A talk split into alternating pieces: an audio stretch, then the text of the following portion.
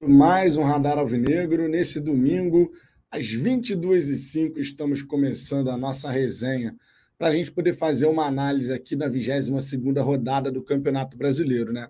O Botafogo foi derrotado pelo Flamengo no sábado, acabou perdendo no Newton Santos por 2 a 1 mas nesse domingo viu o empate entre Corinthians e Palmeiras na Neoquímica Arena por 0 a 0 Dessa forma, a vantagem do Glorioso segue em dois dígitos. Prejuízo minimizado, né? Se o Palmeiras tivesse vencido, inclusive teve a bola do jogo no fim da partida, o Cássio fez um verdadeiro milagre, uma defesaça e garantiu esse 0 a 0. Mas se o Palmeiras tivesse conseguido o resultado, a vantagem tinha caído para oito pontos, que, claro, seria pior do que aconteceu. Perdemos um pontinho de gordura e agora, nessa pausa para a data FIFA, precisamos que Bruno Lage reorganize as ideias, faça uma reflexão sobre algumas escolhas, algumas decisões, para que, diante da equipe do Atlético Mineiro, no retorno do Campeonato Brasileiro para o Glorioso, no dia 16 de setembro, a gente possa vencer fora de casa. Voltar a vencer fora de casa no Campeonato Brasileiro, já que com o Bruno Lage até aqui são três jogos como visitante, três empates.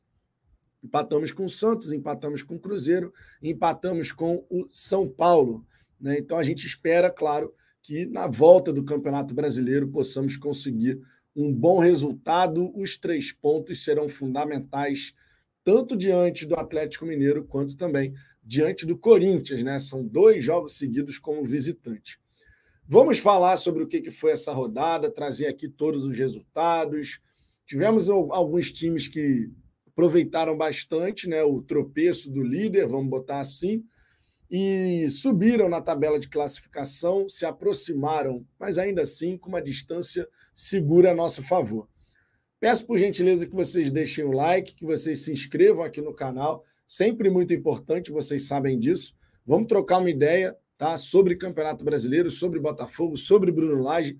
Todos vocês aqui são bem-vindos, claro, sempre de forma respeitosa, concordando, discordando, com respeito, a gente se entende. Destacando também, logo de sair daqui, que essa resenha é um oferecimento da VIP Odonto Med, parceira aqui do Fala Fogão, uma clínica odontológica cuja responsável é a doutora Fernanda Mohamed. Sou cliente da VIP Odonto Med, e recomendo porque realmente vale muito a pena, de verdade, Fogão. Você que é da cidade do Rio de Janeiro, no bairro de Vila Isabel, Rua Luiz Barbosa, número 8, em frente ao Boulevard Rio Antigo Iguatemi, você tem uma alternativa muito bacana para poder cuidar da sua saúde bucal. Sempre lembrando que cuidar da saúde bucal é extremamente importante, já que até problema cardíaco está relacionado à saúde bucal. Sabia dessa? Pois é, acontece. Então a gente tem que se cuidar e na VIP Odonto Médio você encontra uma ótima alternativa. Estou colocando o link do WhatsApp da Clínica Odontológica aí no chat e também está aqui na descrição para que você possa entrar em contato e agendar uma avaliação sem compromisso. Você agenda essa avaliação, vê o que precisa ser feito de tratamento e depois sim você marca a sua consulta. Fechou? Dito isso, meus amigos, vamos em frente. Lembrem-se, se você quiser ter prioridade de resposta, e ainda fortalecer o nosso trabalho, você pode mandar o seu superchat, pode ser membro aqui do canal também. Tem prioridade de leitura tá, das suas mensagens. E, naturalmente, vou buscar trazer aqui diversos comentários, mas trazer todos fica meio impossível, tá? Mas simbora, daqui a pouquinho o Ricardo Zambuja estará aqui presente também para a gente poder fazer essa resenha juntos. Wallace Teixeira, bora Vitão, bora. O Alucineide Vieira, boa noite. É hora de união. Torcedor glorioso, Botafogo somos nós. Fogo. Cara, é hora da gente manter a confiança e a tranquilidade. Eu escrevi lá no Twitter, Lucineide, e para quem não segue lá no Twitter, arroba falafogão, underline, e o Ricardo agora está com uma nova conta, né? Arroba azambuja, underline 7. Tá? Já já o Ricardo vai estar tá aí, a gente bota aqui os nomes direitinho. Eu comentei lá, cara, Tá vendo como a gente não precisa entrar em desespero? Eu vi muito torcedor desesperado, tá? Muito torcedor batendo cabeça, muito torcedor achando que a coisa vai desandar, que agora já era, que não sei o quê. Aí no dia seguinte, o Palmeiras empata um clássico, fora de casa. Sempre difícil, né? Jogar fora de casa, ainda mais um clássico. Palmeiras que vem colocando grande dificuldade para a equipe do Corinthians. É, o Corinthians não tem conseguido vencer, mesmo jogando na Neoquímica Arena, o seu adversário. Foram três vitórias apenas de 2018 para cá do Corinthians, jogando na sua casa contra o Palmeiras. E ainda assim, aconteceu o um empate hoje, 0 a 0 que para a gente já foi um ótimo resultado. É claro que a gente não quer ficar passando o segundo turno do Campeonato Brasileiro pensando nos resultados alheios. Né? A gente quer que o Botafogo vença para a gente ficar sempre tranquilo. Mas eu acho que tem um ponto muito importante de ser destacado, que é o seguinte: a campanha que o Botafogo fez no primeiro turno foi uma campanha fora da curva. O normal é a gente ter uma campanha que tenha mais oscilação, embora a gente não goste. Mas a verdade é essa. O que o Botafogo fez no primeiro turno de recorde histórico de pontos no primeiro turno, tal, não é o normal, essa é a exceção. Então, no segundo turno, a gente não precisa repetir, embora será seria maravilhoso se acontecesse, a gente não precisa repetir o mesmo desempenho do primeiro turno a gente tem que fazer a pontuação necessária para a gente ser campeão. Se der para repetir um desempenho parecido com o que foi no primeiro turno, sensacional. Mas não é, não é fácil, né? não é simples. A gente vai falar bastante sobre isso hoje. Wallace Teixeira, Vitão e Asa. O Azambuja daqui a pouco está por aqui. O Bruno fez a mesma coisa que o Castro, colocando seu cargo à disposição. E olha no que deu no nosso time. Precisamos acreditar mais uma vez. É, depois saiu uma matéria no GE, né, falando sobre essa questão da intenção do Bruno Lage. Mas ele mandou mal, né, cara? Mandou mal. Se ele queria blindar o elenco, existiam trocentas zilhões de maneiras dele blindar o elenco sem criar, de certa maneira, uma crise de relação com a torcida, né? A torcida, parte da torcida já estava meio irritada com o Bruno Lage. Ele ter feito isso não ajuda em absolutamente nada, né? Sejamos sinceros, não ajuda em absolutamente nada. Rafa Marinho, boa noite, Vitor. Estou muito preocupado com o trabalho do Laje. Acho que o clima no vestiário não é com, não é bom com ele. Cara, até onde a gente sabe, não tem nada, né? De clima ruim com o Bruno Lage. Os jogadores apoiam o trabalho dele e tal. Então, assim, acredito que eles vão conversar no retorno, né? Porque hoje, agora está todo mundo de folga. Até quinta-feira está todo mundo de folga, por conta da data FIFA. E aí, voltando da data FIFA, você de fato deve ter uma conversa né, do Bruno Lage com os atletas ali, explicando de repente a intenção dele e tal. Alguns atletas, segundo a matéria do GE, ainda estavam presentes, né? Depois da declaração dele, então ele conseguiu falar com alguns ainda, mas o grupo em sua totalidade, aí é diferente, né? Aí é, é diferente. Ricardo, boa noite. Vou passar a palavra para você aqui é, para você poder fazer as suas considerações iniciais, dar uma boa noite para a galera também.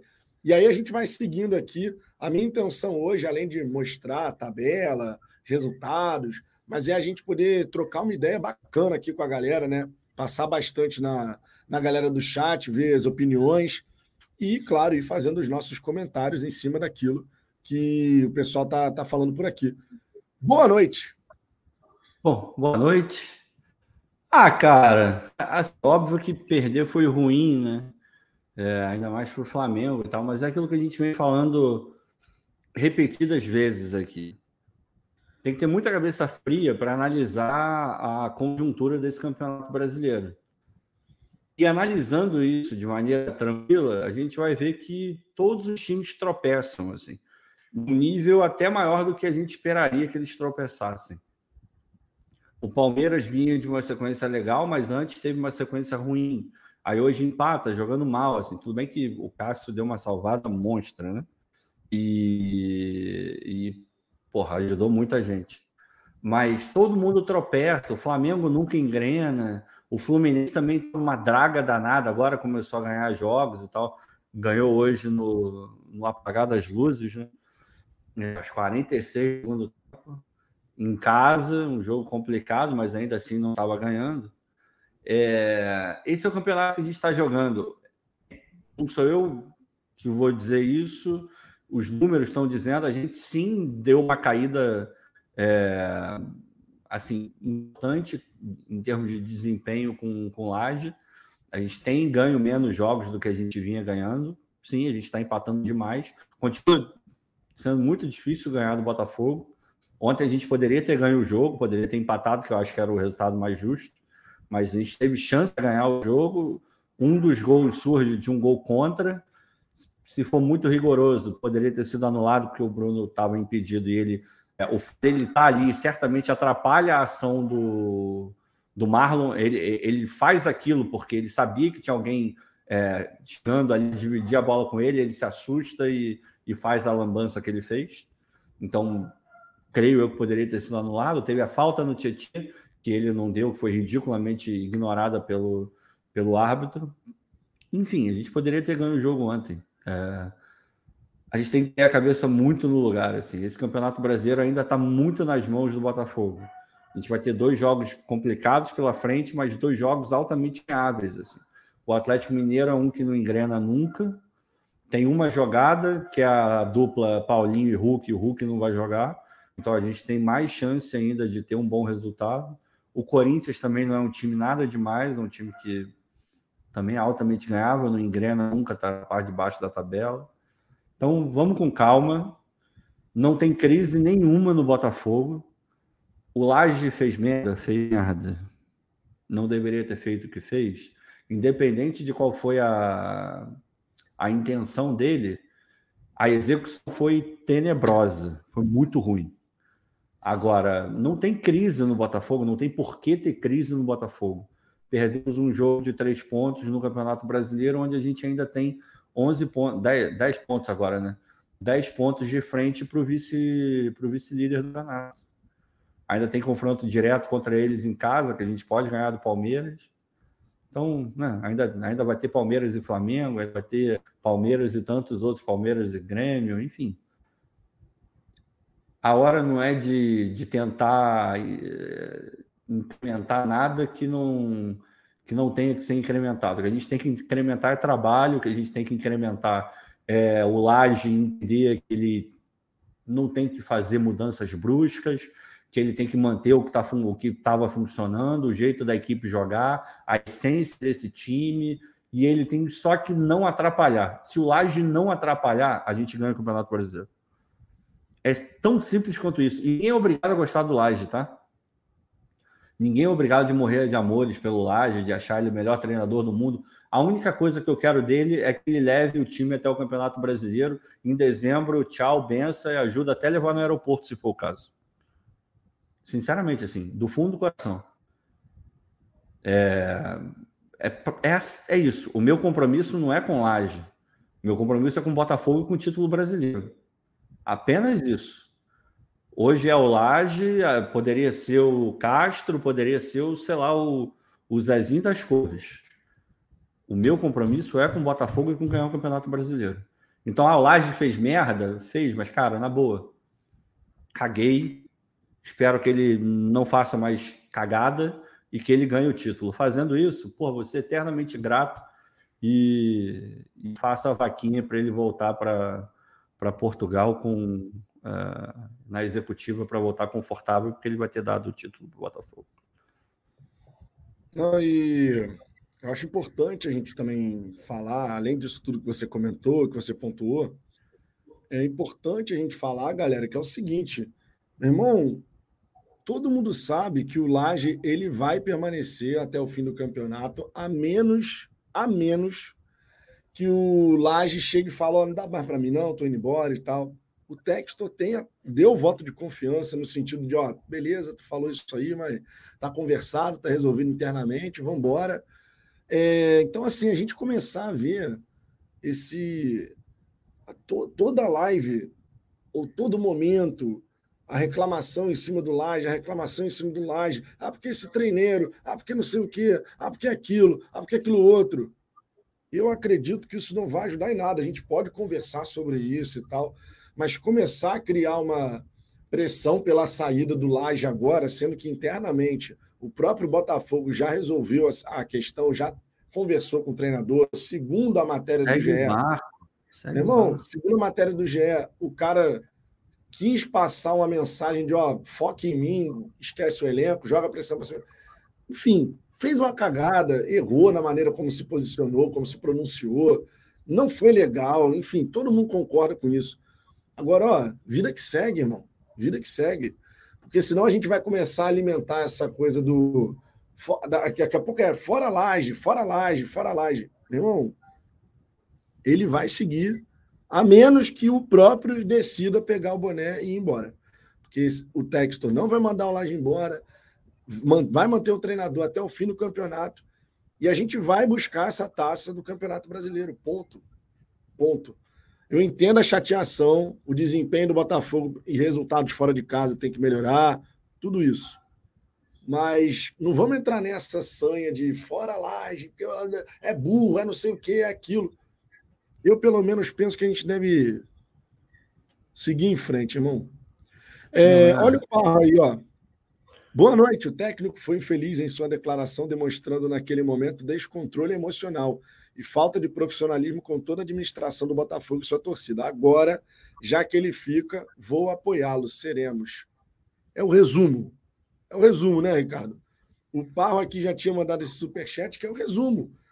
O Laje continua comandando o Botafogo. Logo, vou torcer pra caramba para dar certo, irmão. Porque é, falta é ruim, Vitor. A gente realizar o sonho do título do Campeonato Brasileiro. Ele, ele não é, o Laje não é um técnico ruim. Não é, assim como o Castro também não era no pior momento dele, e eu falei isso um milhão de vezes. E aí não é uma questão de passar pano para ninguém, não. É só você olhar. Ele é um técnico bom. Repito, falei isso ontem e vou falar isso quantas vezes for necessário. Ninguém é campeão português. Ah, o campeonato português é uma das principais ligas da Europa. Não, não é. É um campeonato de nível técnico, comparado com alguns outros, abaixo. Mas ainda assim é um campeonato relevante dentro da Europa. Ele foi campeão, fazendo, quebrando recordes com Benfica. Vai para a Inglaterra, para a Premier League, principal campeonato do mundo, difícil demais, cara. Nível de competitividade absurda. Todos os times têm grana é, montam elencos assim legais. Até o pior time da Premier League é um time legal de ver. Eu estava vendo o Luton contra o West Ham. Acho que foi sexta-feira. Foi um jogo maneiro de ver. Ali tinha alguns bons jogadores, muito mais no West Ham do que no, propriamente no Luton. Era, era legal. Esse é o nível da Premier League. E o cara conseguiu ficar em décimo, ou seja, metade da tabela para cima ali. Porra, Sabe, o cara é bom, ele é bom técnico. Só que ele precisa entender melhor o contexto. Ele só precisa acertar, ele precisa botar na cabeça, meu irmão, eu tenho só que é, eu tenho que pegar o Botafogo desse, dessa margem do Rio e botar ele na outra margem do Rio. Eu não preciso é, é, inventar um barco novo, eu não preciso calcular super rotas. Meu irmão, é só mirar e ir. Só. Só isso. Não precisa inventar nada. Se ele botar isso na cabeça dele, acabou. A gente vai ser campeão, porque esse time vai ganhar vários jogos em casa, vai fatalmente vai ganhar jogo fora de casa. A gente não vai passar o resto do campeonato sem ganhar jogo fora de casa. Então, sabe? Só falta isso. Mas ele é um bom técnico. Tem, teve alguém que perguntou, ao, ah, o filho bastardo do John John. Ricardo, boa noite. Então ele pode ir embora agora que não faz diferença? Eu não falei isso em momento algum. Para mim, eu estou sendo extremamente pragmático. Ele veio com uma missão claríssima: ganhar o Campeonato Brasileiro. Em dezembro, todo mundo vai olhar, vai ficar feliz, mas muito provavelmente ele vai pegar o passaporte dele, vai entrar numa executiva da TAP e vai voltar para a Europa. É claríssimo que esse combinado até agora. Então, não é que se ele embora. Eu não quero que ele vá embora agora. Demitir o Laje seria um absurdo é, completo, não pela merda que ele fez ontem. A cagada que ele fez ontem, na minha opinião, seria suficiente para mandar ele embora. Só que, dentro do contexto do Botafogo, seria muito mais nocivo mandar ele embora do que deixar ele lá, se ele de fato se comprometer a, a trabalhar e ficar e ser campeão brasileiro com o Botafogo. É o que a gente sempre fala do contexto. Então, meu irmão, no final, agora não, mas no final do ano ganhou o título mesmo vai entrar para a história do Botafogo, todo mundo vai lembrar do Laje é, com, com carinho por ter sido campeão brasileiro. E é isso, ele vai seguir a vida dele e a gente vai seguir a nossa, sinceramente. Precisamente, precisamente. É, a gente tem que, que focar, cara, no, nesse período agora de data FIFA, o Laje fazer lá a correção, a reflexão, faz os ajustes, simplifica algumas escolhas e decisões. O período de data FIFA veio no melhor momento possível, meu irmão. No melhor momento possível. O momento que a gente perde um clássico, o momento que acaba ele dando essa declaração horrível. Aí tem uma pausa onde não tem jogo, onde tem a folga dos jogadores para você, ó, esfriar a mente, se reequilibrar, voltar ao trabalho e aí sim voltar com tudo para essa reta final de Campeonato Brasileiro. E é isso, cara. Eu acho que se a gente ficar entrando nessa de pô, o Laje tem que ser mandado embora, não sei o quê, cara, de verdade não vai não vai resolver nada. Não vai resolver nada. E o Bruno Lage, ele não é mal profissional, só que ele mandou muito mal. São duas coisas diferentes. Dois posso... últimos jogos ele foi muito mal. Horroroso. Eu posso ter um dia onde tudo que eu pensei deu errado e ainda assim eu não ser um mal profissional. Quando o Botafogo amassou o Internacional no segundo tempo, todo mundo estava feliz, não estava? Nossa! O Botafogo jogou demais. Amassou o Internacional, que não sei o quê. Quando o Botafogo goleou o Curitiba, todo mundo estava feliz, não estava? Ninguém, não, a gente não lia uma mensagem de fora laje, esse cara é muito burro, não sei o quê, porque tá todo mundo feliz, goleou, ganhou, mais uma vitória no tapetinho. Quando venceu o Bahia, por 3 a 0 ah, ninguém segura o líder, irmão. Esse segundo turno, isso é muito importante que a gente possa conversar sobre. Esse segundo turno, a expectativa não é que a gente veja o Botafogo de novo fazer 47 pontos. Porque o que a gente fez no primeiro turno é a exceção não é a regra. A regra é você que está brigando pela taça e tal, tu fazer lá seus 35 pontos num turno, 34. Esse é o regular. 47 é uma parada totalmente fora da curva. Então a gente, por mais que eu porra, adoraria ver o Botafogo fazer o mesmo desempenho que teve no primeiro turno, pô, seria maravilhoso. A gente confirmaria o título faltando umas 10 rodadas, sei lá, meu irmão vencendo uma atrás da outra, tá, tá, tá, vencendo, vencendo, vencendo. Seria, seria super maneiro, pô, maravilhoso, sensacional. Só que é esperado que a gente oscile mais. Então a gente não pode meio que ficar refém da campanha de exceção do primeiro turno. Porque num segundo turno, onde o campeonato tende a ficar mais difícil, é normal que a gente tenha uma oscilação. É claro que a gente tem que pontuar. Ok, é normal ter uma oscilação mas a gente espera que essa oscilação não ocorra por decisões equivocadas do treinador. Aí, beleza. É uma questão que merece muito a, a, o debate a discussão. Agora, entrar nessa de esse cara tem que ser mandado embora, esse cara não sei o quê, esse cara isso, esse cara aquilo, a gente vai gerar uma pressão que, na minha opinião, não é o momento para isso. É o momento, sim, da gente fazer uma crítica, ok, mas da gente seguir apoiando, seguir confiante. E não simplesmente, conforme eu li, torcedor escrevendo assim: pô, cara, esse cara aí vai fazer a gente perder o título, eu já não confio tanto assim. Que isso, meu irmão? Muita calma nessa hora. 10 pontos de vantagem. Depende só do Botafogo. Depende só do Botafogo. O Ricardo Alexandre. Boa noite. Me preocupa como vai se comportar uma das principais variáveis dessa equação, o Bruno Lage. Agora o Botafogo tem que se fechar como um todo até o fim. O Botafogo tem que concentrar em fazer um grande trabalho para poder, nessas 16 rodadas que restam, conseguir o máximo de pontos possíveis. Não precisamos ficar olhando para os outros, a gente tem que concentrar em fazer o nosso. Claro que quando tem uma rodada como essa, que a gente saiu derrotado, você vai olhar para as outras equipes e vai torcer para que alguém tropece. No caso, o Palmeiras vice-líder. Empatou, show. Mantivemos 10 pontos, dois dígitos de vantagem. São quatro jogos aí para tentar tirar essa vantagem.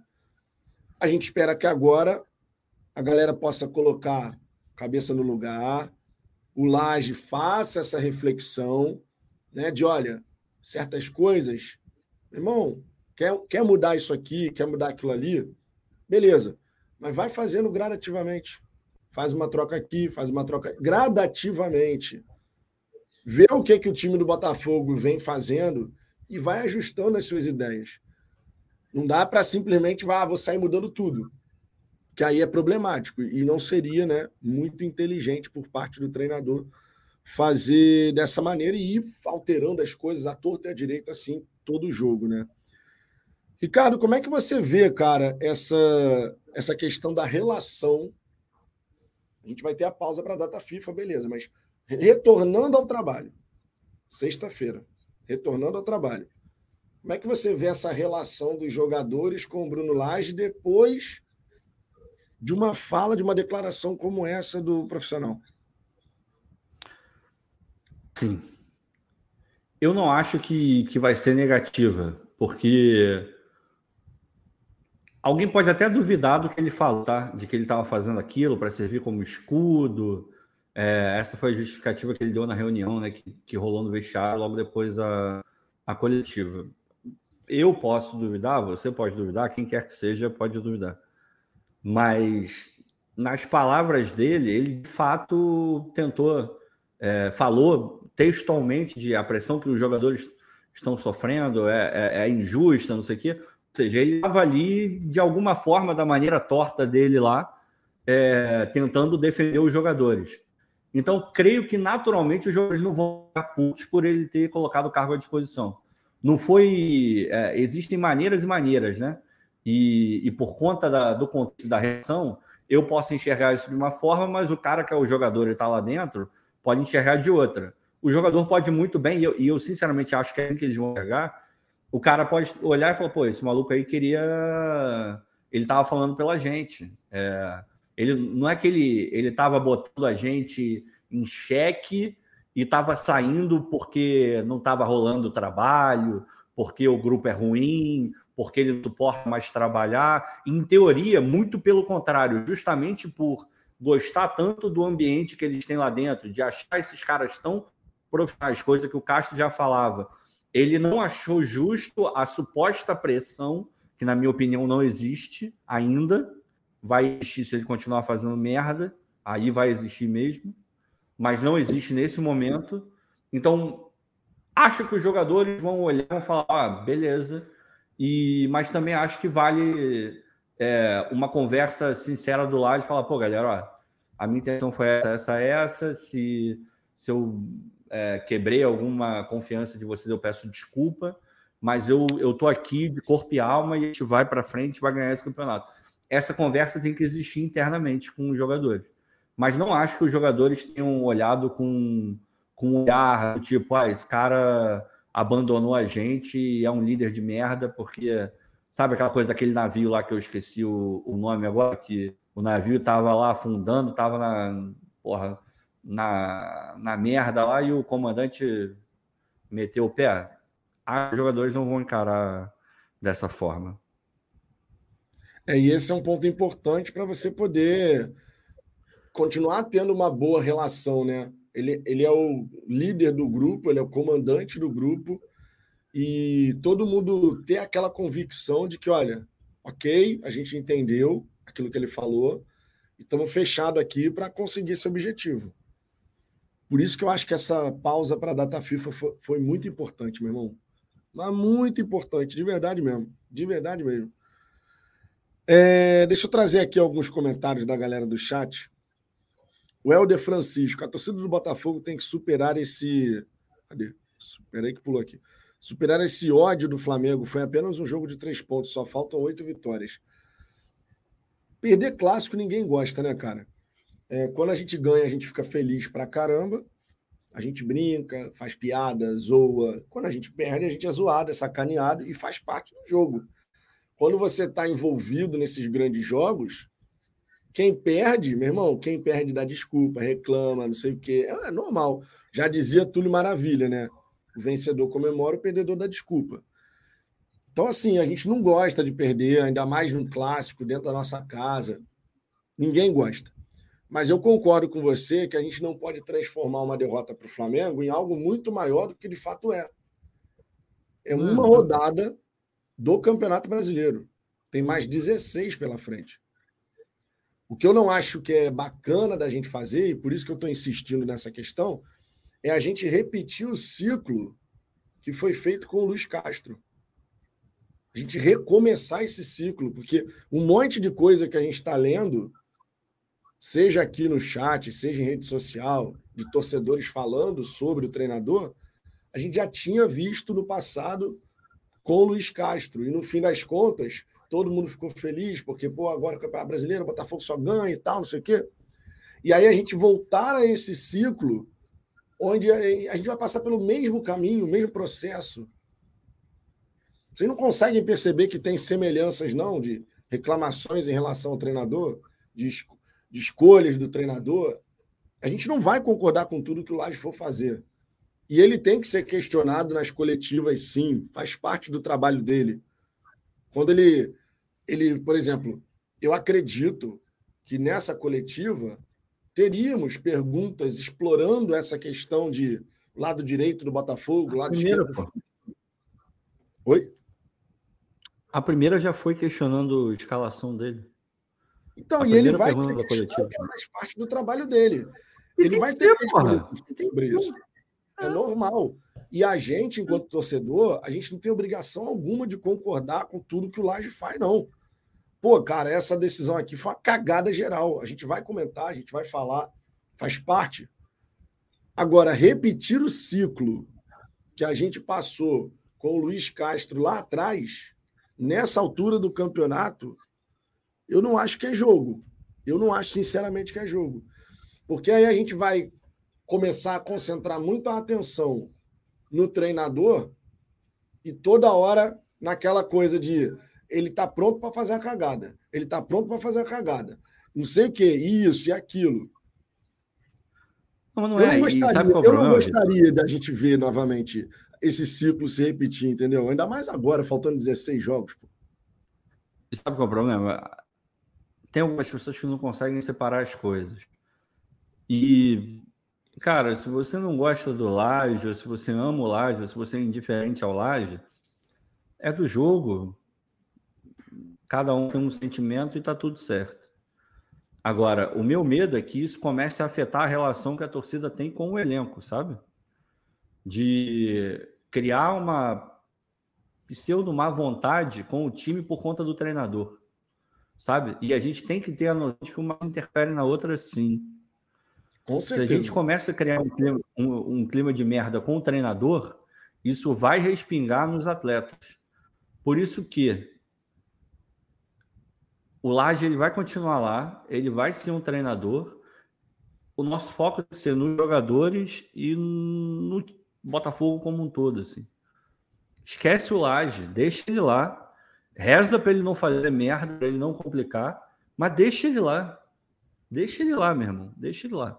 Foco nos jogadores, apoio 100%, porque eu já escrevi isso no Fogão Net e vou falar aqui também. Se o Botafogo perder o campeonato, não vai ser da torcida. É óbvio que não vai ser da torcida. De forma alguma. Mesmo se a torcida vai, não vai ser da torcida. Só que se a gente puder evitar ao máximo ser algum fator que desestabilize o ambiente, a gente tem que evitar. A mesma coisa serve, serve para o Laje, ele falhou ontem. Mas a gente não pode falhar. Porque eu não quero chegar no final do ano com o mínimo sentimento de que eu poderia ter feito alguma coisa melhor Eu vou entregar o meu 100%. Eu vou entregar o meu máximo para o Botafogo ser campeão brasileiro. Isso é quando eu tive Brasil, ir ao estádio, gritar, ficar sem voz, é, botar o máximo de gente para dentro do estádio, como a gente tem feito, tentar ajudar, é, doar para o movimento Ninguém Ama Como a gente fazer a festa. Meu irmão, eu tô. Tudo que eu posso fazer enquanto torcedor, eu estou fazendo. Enquanto pessoa que fala aqui na internet, eu estou tentando fazer também, sempre tentando ser equilibrado, ver, ser o mais justo que eu conseguir ser, é, nem sempre eu vou conseguir, por razões óbvias, mas é, o meu 100% eu, eu tenho certeza que eu estou dando. O torcedor tem que ter essa consciência também, cara. No final do ano, todo mundo tem que olhar e falar, independente do resultado, eu dei o meu 100% para que, que o Botafogo fosse campeão brasileiro. É a maneira como eu vejo. E, e isso passa a gente entender, se for o caso, meu irmão, foda-se o Laje. Foda-se o Laje, se for o caso. Foco nos jogadores. Foco nos jogadores. E acho que vai resolver o nosso problema. Sacou? É, assim, é a maneira como eu estou pensando. Não, e eu concordo com isso que você falou, que pode afetar a relação com alguns atletas, ou mesmo com o time, é, porque, claro que resultados negativos geram críticas por parte da torcida, ou geram contestações. Pode ser em relação ao coletivo, como pode ser em relação ao individual. De repente, um jogador que antes, nas vitórias, a galera estava gostando, Aí o cara começa a dar uma oscilada, ó, pô, aí tá vendo? Mó fogo de palha. Parecia que era um bom jogador, mas na verdade não é nada. Tá entendendo qual é a parada? Teve então... gente, gente ontem que, que criticou e teve gente chamando o JP de jogador de merda. O JP, ele não tem culpa nenhuma do que aconteceu ontem. E muito menos o Segovinha. Não tem culpa. O culpado, ontem, 100% em cima do Laje. O de Plácido não estava disponível. O Matheus Ponte não estava nem relacionado. Nem relacionado ele estava. Mas beleza. Então, seria obrigatório botar o JP? Ok. Mas sabendo que você vai ter que jogar com o JP, qual é a próxima providência que você tem que fazer? Eu tenho que proteger esse cara. Eu, tenho, eu não posso deixar ele exposto. Eu não posso deixar ele no mano a mano com o Bruno Henrique. E pior ainda se tiver uma dobra do Bruno Henrique e o Ayrton Lucas. Eu não posso deixar isso acontecer. Aí o que, que ele faz? Ele coloca o Segovinha. A culpa não é do Segovinha. A culpa de não estar tá pronto ainda não é do Segovinha. A culpa de não ser forte para aguentar o tranco não é do Segovinha. A culpa é de quem botou ele lá, porra. Não tem nada a ver com o JP. Nada a ver com o JP. Ele não é um jogador de merda, ele não é um bagre, não é. Fez uma partida até razoável ali, dentro das possibilidades dele. Ele fez o que ele pôde fazer.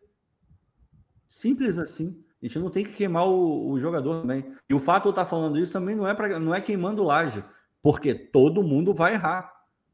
Eu vou errar, o Vitor vai errar, o Laje errou contra o defesa e errou agora. Isso amplifica a, essa noção, essa opinião que a gente está tendo dele nesse momento. Mas, meu irmão, no próximo jogo ele pode resolver o jogo para gente, porque ele tem capacidade para isso. E é nisso que ele tem que focar inventar menos, estudar ali mais ainda do que ele já estuda o adversário e ver o que ele pode fazer para a gente ser campeão brasileiro. Porque está nas nossas mãos, cara. Simples assim. Está nas nossas mãos, exatamente.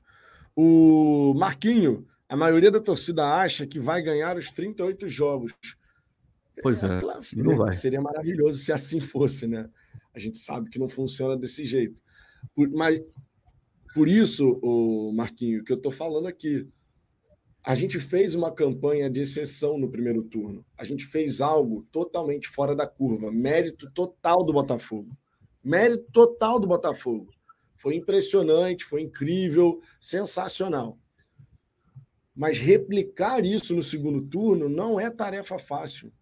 Mesmo que a gente ainda estivesse, seja com o Castro, com o Caçapa, mesmo que ainda estivesse, não é tarefa fácil você replicar quando você faz um turno histórico, que foi o que o Botafogo fez. Então, Ninguém se nunca fez o que o Botafogo fez.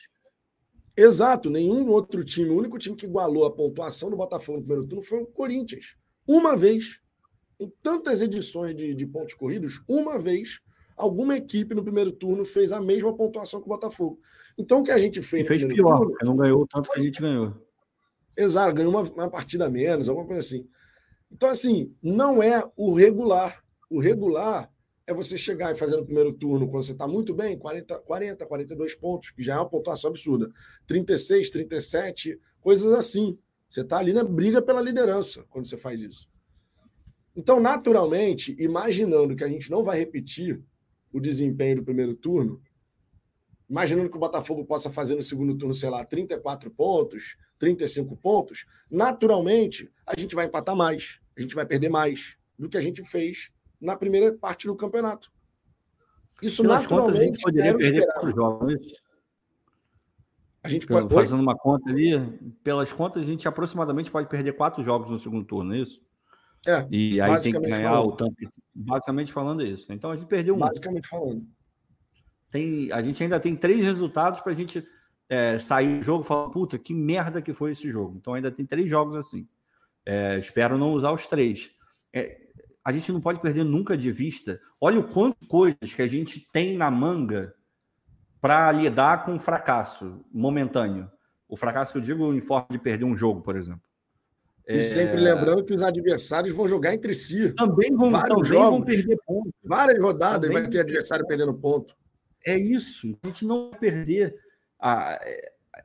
Quando a gente fala que a gente não tem que ligar para os outros, é, é, é mais por verdade que a gente faça a nossa parte. Então a gente tem que focar primeiro na gente. Se der merda, a gente vê os outros. Mas o foco é 100% no Botafogo, é apoiar 100%, porque, meu irmão, a faca e o queijo na mão, cara. Faca e o queijo na mão. Não, se a gente perder esse campeonato, vai ser por. Sinceramente, a essa altura já dá para dizer isso. Se o Botafogo perder o Campeonato Brasileiro, não vai ser por mérito de quem ganhar. Não principalmente, vai ser muito mais pelo demérito do Botafogo de ter deixado alguém ultrapassar ele.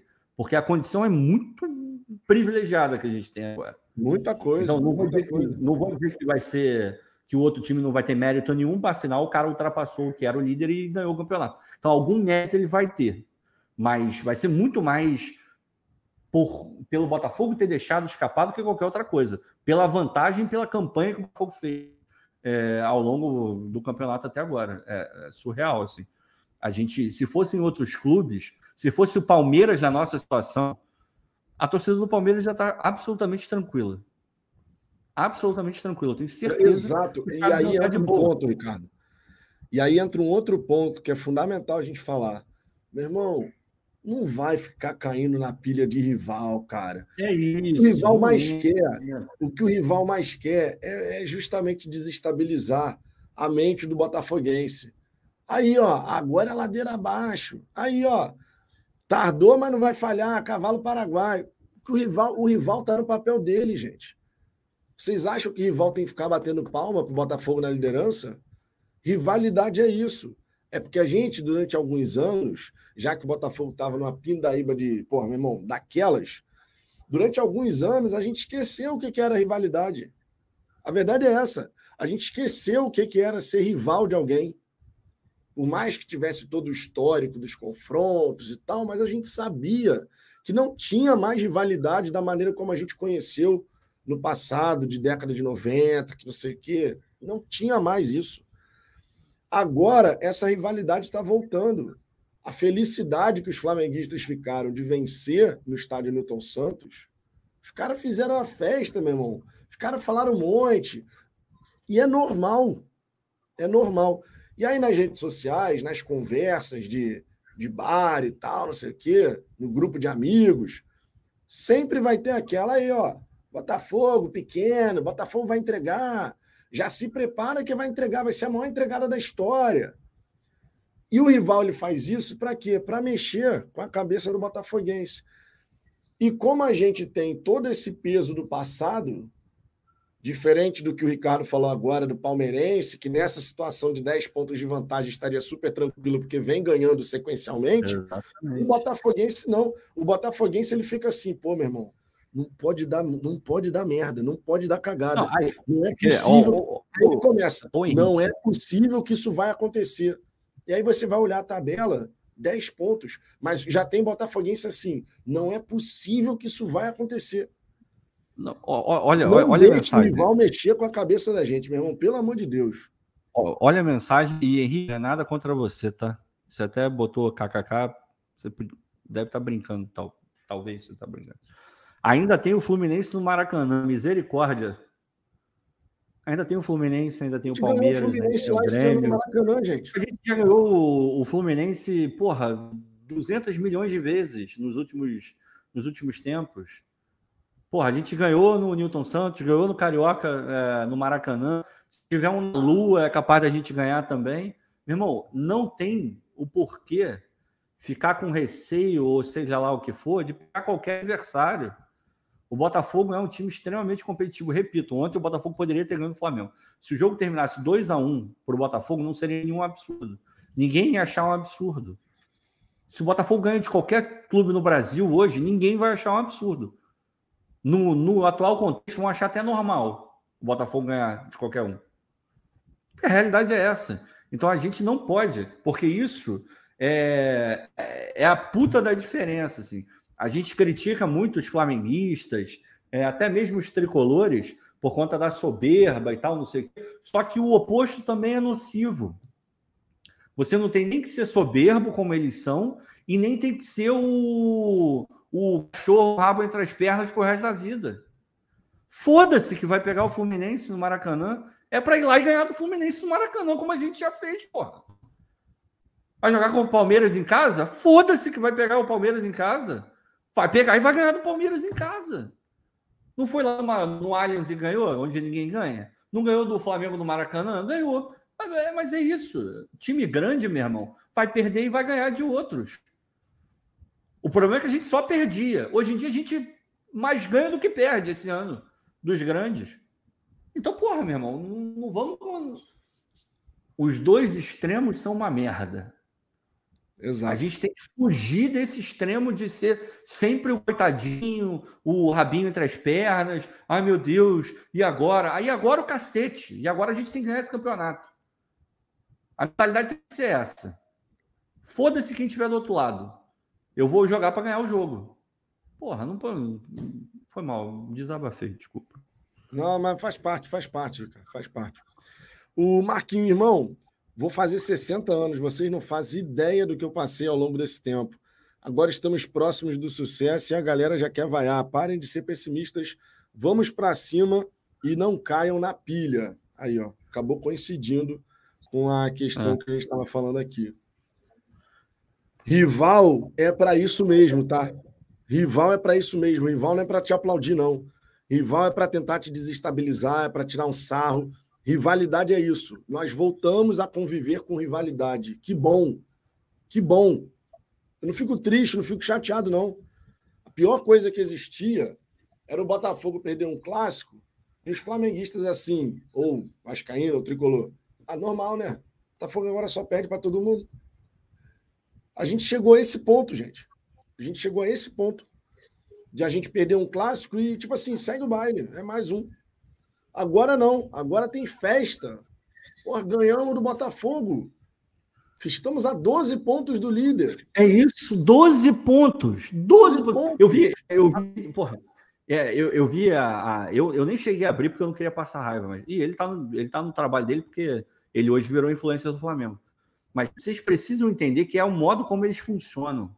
Eles vão fazer isso. E é do jogo, mas com o Flamengo é mais amplificado ainda. A, a, o título da, da live do Mauro César ontem foi Flamengo renasce. Renasce de quê? O Flamengo ganhou do Atlético Mineiro fora, empatou com o Palmeiras fora de casa e continuou jogando contra time merda e não ganhando time merda. Foi eliminado pelo Olímpia. Não renasceu de nada. Não renasceu de nada. O Flamengo vai pegar, é, é, capaz de perder o próximo jogo, seja lá quem for o adversário do outro lado. Aí coloca, renasceu por quê? Porque é a torcida dos caras. Eles vivem disso. É o oposto, é o extremo oposto que eu acabei de falar. E a gente comprando as porra. Porque ah, o Flamengo renasceu, aí um olha para o outro e fala: Ih, olha lá, o Flamengo tá vindo, hein? Tá vindo uma pinóia que o Flamengo tá. O Flamengo vai ficar assim pro resto do ano. Vai perder, vai ganhar, vai perder, vai ganhar. Não vai a lugar nenhum. Pode eventualmente até ganhar a Copa do Brasil, porque, enfim, final, né? Tudo pode acontecer. Num, num, chute do Gerson, pode ganhar o campeonato. Pode acontecer. O São Paulo também não é nada de outro mundo, qualquer coisa pode acontecer. Mas um ano inteiro, o Flamengo não renasceu de porra nenhuma. E não foi, hoje, não foi ontem que o Flamengo renasceu. Pelo amor de Deus, o Flamengo não jogou nada. Quem jogou foi o Bruno Henrique. Quem ganhou o jogo ontem foi o Bruno Henrique. E o Pulgar jogou bem também. Todo o resto foi bem na média do Flamengo. Bem na média. Se o Botafogo tivesse jogado um pouco melhor, tinha pelo menos empatado a porra do jogo. Então não renasceu nada. Não vou para essa parada. Aí fica tudo, aí já começa a tremer. É, exato, pô. Pelo amor de Deus, mano. Pelo amor de Deus. Eu, eu entendo que tem todo um peso do passado. Eu entendo, eu entendo, o Ricardo entende também. Mas, pô, essas narrativas são mais velhas do que não sei o quê, meu irmão. Essas narrativas ele ganhou. Meu irmão, 12 pontos atrás. 12 pontos atrás. Aí sabe o que vai acontecer? Daqui a duas rodadas, digamos, a vantagem que está em 12 aumenta para 14. Aí daqui a pouco aí vão jogar a toalha de novo. Ah, porque com o São Paulo ele não dá certo, que não sei o quê. É assim que funciona, porra. É aí é assim só que quem foi de otário inteiro. foi o Botafoguense que comprou a porra do porra, É o tempo inteiro isso, gente. O tempo inteiro. Eles funcionam dessa maneira. Meu irmão, não tô, não tô de zoeira.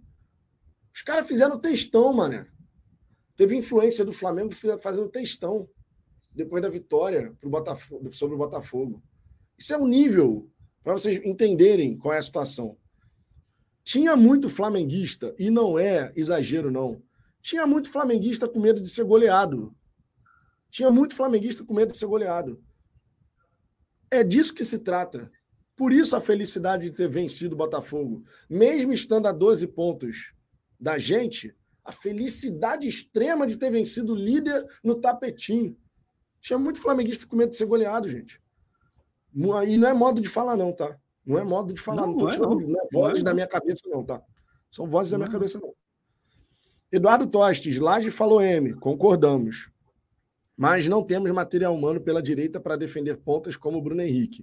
O Botafogo jogou bem, errou muitos passes, mas foi um bom jogo. Nosso primeiro tempo foi melhor do que nosso segundo tempo, né? Todo mundo concorda com isso. Tivemos a chance do Eduardo, tivemos a chance com o Tiquinho Soares, que o cara tirou em cima da linha, e também tivemos um contra-ataque que o Segovinha decidiu errado, acabou tocando para o Vitor Sá, que já estava lá na frente, impedidaço. Tivemos três boas chegadas fora o gol, né? Fora o gol no primeiro tempo.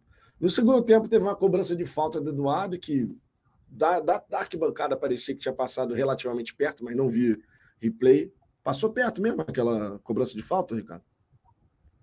Ah, é, passou razoavelmente perto, vai. Mas não chegou a dar aquele. Uh, é, da arquibancada parecia que tinha sido bem perto. É, assim, não, não, foi menos perto do que parecia na arquibancada, certamente. Aí, então, assim, nosso primeiro tempo foi melhor do que nosso segundo tempo, e eu concordo, cara. O Laje, isso é indiscutível. Ninguém está discutindo isso. O Laje errou ao montar o nosso lado direito. Ninguém está dizendo que não. Porque errou. Faltou um entendimento melhor de que aquele lado era o lado forte do Flamengo. O Bruno Henrique é um cara que faz a diferença. Ficou um tempão afastado por lesão grave, aí agora está voltando e voltou bem. O time do Flamengo, quando o Bruno Henrique está num nível acima, é um time diferente por conta do Bruno Henrique. O mapa de calor do Flamengo na, na primeira etapa foi todo concentrado no lado esquerdo. Né? Todo concentrado. Então, o Laje, ele, o, o Laje, e quando a gente fala o Laje, entendo, tá? É o Laje mais seus auxiliares mais os analistas que fornecem, porque é uma comissão técnica ali. A decisão final é do Laje. A decisão final é do comandante. Mas faltou um entendimento do que estava rolando. Ou tipo assim, ó, beleza, o Flamengo está atacando por ali, mas vamos manter essa estrutura. Não vamos modificar, não. O que na nossa concepção e na concepção da torcida de modo geral foi equivocado. Quando terminou o primeiro tempo, quando terminou o primeiro tempo, o que, que era esperado, meu irmão? já, já volta nem que seja com o Júnior Santos no lugar do Segovinha, para ter um cara de mais força física ali pelo corredor direito. Ele volta com o próprio Segovinha, a cobertura no JP continua deficitária. Era uma questão de tempo para, numa jogada individual, o Bruno Henrique fazer o que fez. Todo mundo conseguiu ver isso. O Bruno Lage e sua comissão técnica, de repente, aí, não conseguiu. Aí, Vitor, entra, entra. Quando o Eduardo coloca não temos material humano pela direita para defender pontas como o BH. Isso é uma meia-verdade. A gente tem bons jogadores por ali. A gente não tem jogadores consolidados, mas o Segovinha é um bom jogador. É, o, o Júnior Santos, em algum momento, já foi bastante útil, mas nenhum está vendendo, tá, tá vivendo uma fase que você olha e fala, porra, vou botar e vai resolver. Ninguém, ninguém conta de direita. Ninguém tá bate no peito e fala, eu sou ninguém, é titular. É, linha, é ninguém. Assim, ninguém, ninguém, vai, ninguém faz isso no elenco. Então, qual o antídoto para isso? é você se valer de um sistema que te proteja. Porque aí você não está falando de uma figura, você está falando de algumas figuras. E foi isso que ele não fez. Já que você não tem o, o material humano unitário para resolver o teu problema, aposta no coletivo. Por isso que foi tão ruim. Ah, era obrigatório entrar com o JP, porque o de plástico estava ruim e você deixou o, o, o Mateu de longe, de fora. Então era obrigatório o JP? Meu irmão, eu tenho que proteger o JP de tudo quanto é jeito. Porque eles vão forçar por ali. Eu vou fazer com que ele tente jogar. O Wesley, do outro lado, ele não é um bagre, mas ele está muito longe de ser um bom jogador. A torcida do Flamengo pega no pé dele todo jogo. Todo jogo ele erra uma bola que poderia virar gol de alguém, toma a bola nas costas, faz uma merda. Todo jogo tem, tem jogada pelo, pelo lado dele. Então, por que não fortalecer ao máximo, travar o lado do Bruno Henrique e forçar o Flamengo a jogar do outro lado. E você tem os seus cuidados que você tem para tomar lá também. Porque quando você tem, porra, um lateral como o Marçal, que defensivamente é forte, quando você tem o Cuesta jogando por ali, você pode pegar, de repente, um volante e, de repente, jogar ele um pouco mais para fazer uma cobertura ali também. Ficar fazendo, vai para um lado, vai para outro, fazendo o balanço. Dá para você fazer tudo isso. O Laje não fez nenhuma, nenhuma dessas coisas que a gente acabou de falar aqui. Ele botou o Segovinha. Porra, então, é, faltou. Ontem foi um jogo muito ruim do Laje. Muito ruim. Muito ruim. Foi Mas mesmo, a gente não foi, pode, foi muito ruim. A gente não pode começar a entrar nessa que a gente não tem jogador. A gente tem jogador. Só que em determinado contexto, a gente precisa de algo a mais para resolver o nosso problema. Ontem a gente precisou e não teve. E às vezes esse algo a mais pode ser, inclusive, a maneira como você organiza as suas peças é em campo. Isso, é o encaixe exemplo, do jogo. Por exemplo, ah, beleza. Vamos tentar entender o que que o Bruno Lage, o que que o Bruno Lage, o que que passou na cabeça do Bruno Lage quando ele decide pela entrada do Segovinha, tá? Vamos além do resultado que aconteceu e tal. Antes do jogo, segundo consta, parece que o de Plácido sentiu um desconforto, não, sei lá, mal, é. e tal e por isso é. não foi para o jogo. Ok. Vai botar o JP. Vou botar um garoto que não é lateral de origem. Primeiro uhum. ponto. Não é lateral de origem. Não vem jogando regularmente. Ou seja, não está naquele melhor ritmo. E é um jovem jogador. Que vai ter pela frente um Bruno Henrique. Experiente, bom de bola, habilidoso, veloz. Perigoso. Já se Decisivo. sabe que pode ter um problema. Aí ele decide colocar na dupla o Segovinha. Pela esquerda do Flamengo também joga o Ayrton Lucas, certo? Outro jogador muito perigoso, veloz, que gosta de chegar no ataque e tudo mais. Inclusive o São Paulo colocando o Eric Pulgar para fazer um, um, zagueiro ali na fase defensiva e um volante que sai para o jogo quando está o Flamengo com a posse da bola. O que, que pode ter passado pela cabeça do, do Bruno Lage? Infelizmente, são questões assim que uma coletiva ajuda a responder. Não tivemos, então não sabemos. Mas o que, que pode ter passado? Vou botar o Segovinha, que é um cara do drible, para gerar Vai preocupação, prender, fazer com que o Ayrton não suba tanto. Não É. Já podemos partir desse princípio. Bota o Certamente foi isso né? Bota o Segovinha, ah. gera uma preocupação para o Ayrton, evita que ele suba. E verdade seja dita, o Ayrton não foi tantas vezes ao ataque assim. Verdade Sim. seja dita. Sim. Verdade seja dita, é, isso aconteceu na, na primeira etapa. E o Bruno Henrique com liberdade para jogar. O que, que você tem que fazer numa situação como essa? Você tem que ter um dos volantes fazendo a dobra com o JP, chegando junto ali para encaixotar. Dali não passa. Uhum. Mas isso não aconteceu em momento algum. Isso não aconteceu em momento algum. Inclusive, na hora do gol, o Bruno Henrique, quando ele vem para cima do JP, e, e, lembrando, tá? Eu vi muito torcedor dizendo assim: Porra, mas era claro que o Bruno Henrique ia cortar para dentro. Não é claro, não. O Bruno Henrique ele não tem essa coisa da previsibilidade. Não, ele vai para os dois lados. Ele vai para os dois lados. Pode cortar para dentro. Vai, porque ele tem capacidade de fazer as duas coisas. Tanto é que em vários momentos no, no jogo, ele foi na linha de fundo. Teve uma jogada no segundo tempo que ele tenta dar aquela cavadinha por cima do JP, que ele tira de um ombro e sai jogando. Então o Bruno Henrique ele pode fazer tanto uma coisa quanto a outra. Mas quando ele corta para dentro, ninguém chega junto. E no o caso. Marlon, Marlon. Tá mais perto. o Marlon. É. o Marlon estava mais perto. E ele estava muito. E assim, isso a gente já vem falando há bastante tempo. Isso não é uma coisa do Bruno Lage. Isso é uma coisa que já vem desde o Castro. Eu lembro perfeitamente de ter falado isso no jogo contra o Atlético Paranaense. O Marlon, ele é excelente. Eu, porra, eu amo o Marlon, cara. O cara tem jogado de terno, tem sido um puta de um destaque. Mas, como todo e qualquer jogador, tem pontos que ele precisa melhorar. Um dos pontos que ele precisa melhorar é essa pressão no homem da bola, que ele tá sempre atrasado para fazer essa porra. Quantos chutes a gente já concedeu? A gente tomou gol do Vitor Bueno assim. A gente tomou gol do, do outro, o cara que jogou no Botafogo, Alex Santana, assim. E vocês podem ver, todos esses lances têm uma marcação, não é nenhuma marcação, tem uma, é, uma recomposição, uma sobra que não é feita da maneira correta, uma cobertura que não é feita da maneira correta. E nesses lances, a, a maior parte deles era o Marlon que, que ele chega, ele, ele não vai com a, com a velocidade que ele precisa para poder atrapalhar minimamente o chute. Em todos esses que eu falei, inclusive do Bruno Henrique, nenhum desses caras que acabaram chutando foram incomodados. Não teve incômodo faltou nenhum. Faltou aquela pressão. Faltou aquela faltou, pressão no nome da bola. Faltou.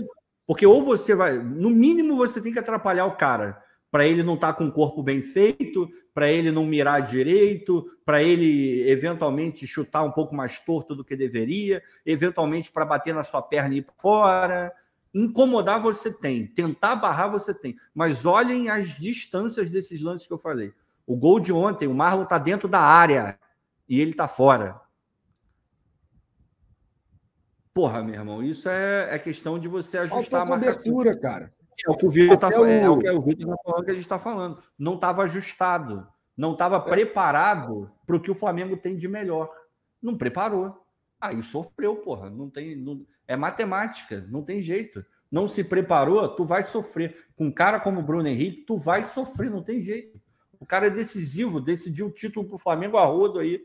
Todo mundo conhece o Bruno Henrique, cara. Todo mundo conhece o Bruno Henrique. E ainda tem aqui ó, o Carlos Eduardo aqui, ó. A forma que o JP posiciona o corpo trava o corpo dele para acompanhar o atacante. Mas por que que isso acontece, ó, Carlos? Não tem capoete. Ele não é lateral. Ah, e, não, e além de não ser, além de não ser lateral de origem, ainda tem justamente o ponto que a gente destacou. Para onde o Bruno Henrique vai?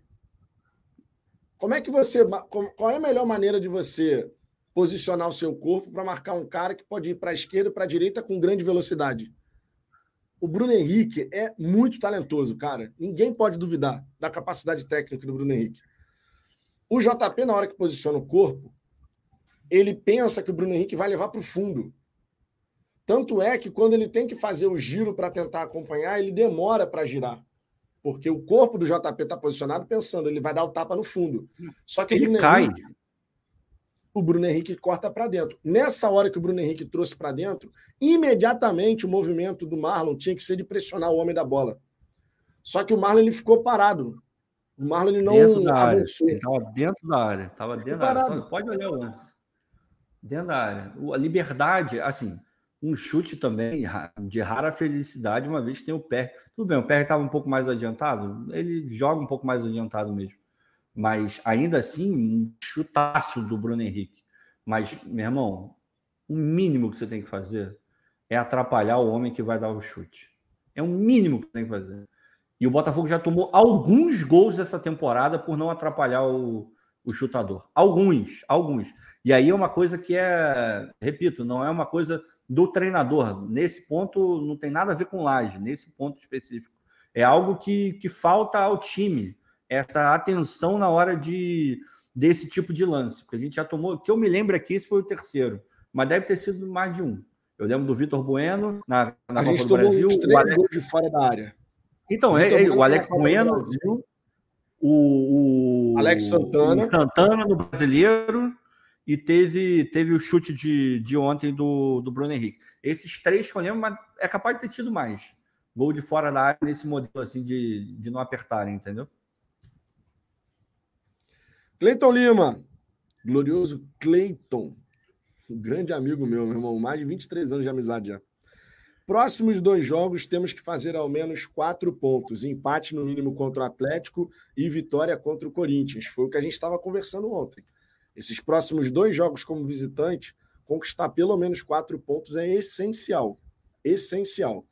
A gente já já vou botar aqui a, a tabela da próxima rodada, né, os resultados dessa e tudo mais. É, temos aqui também o Alan Leandro. Ó.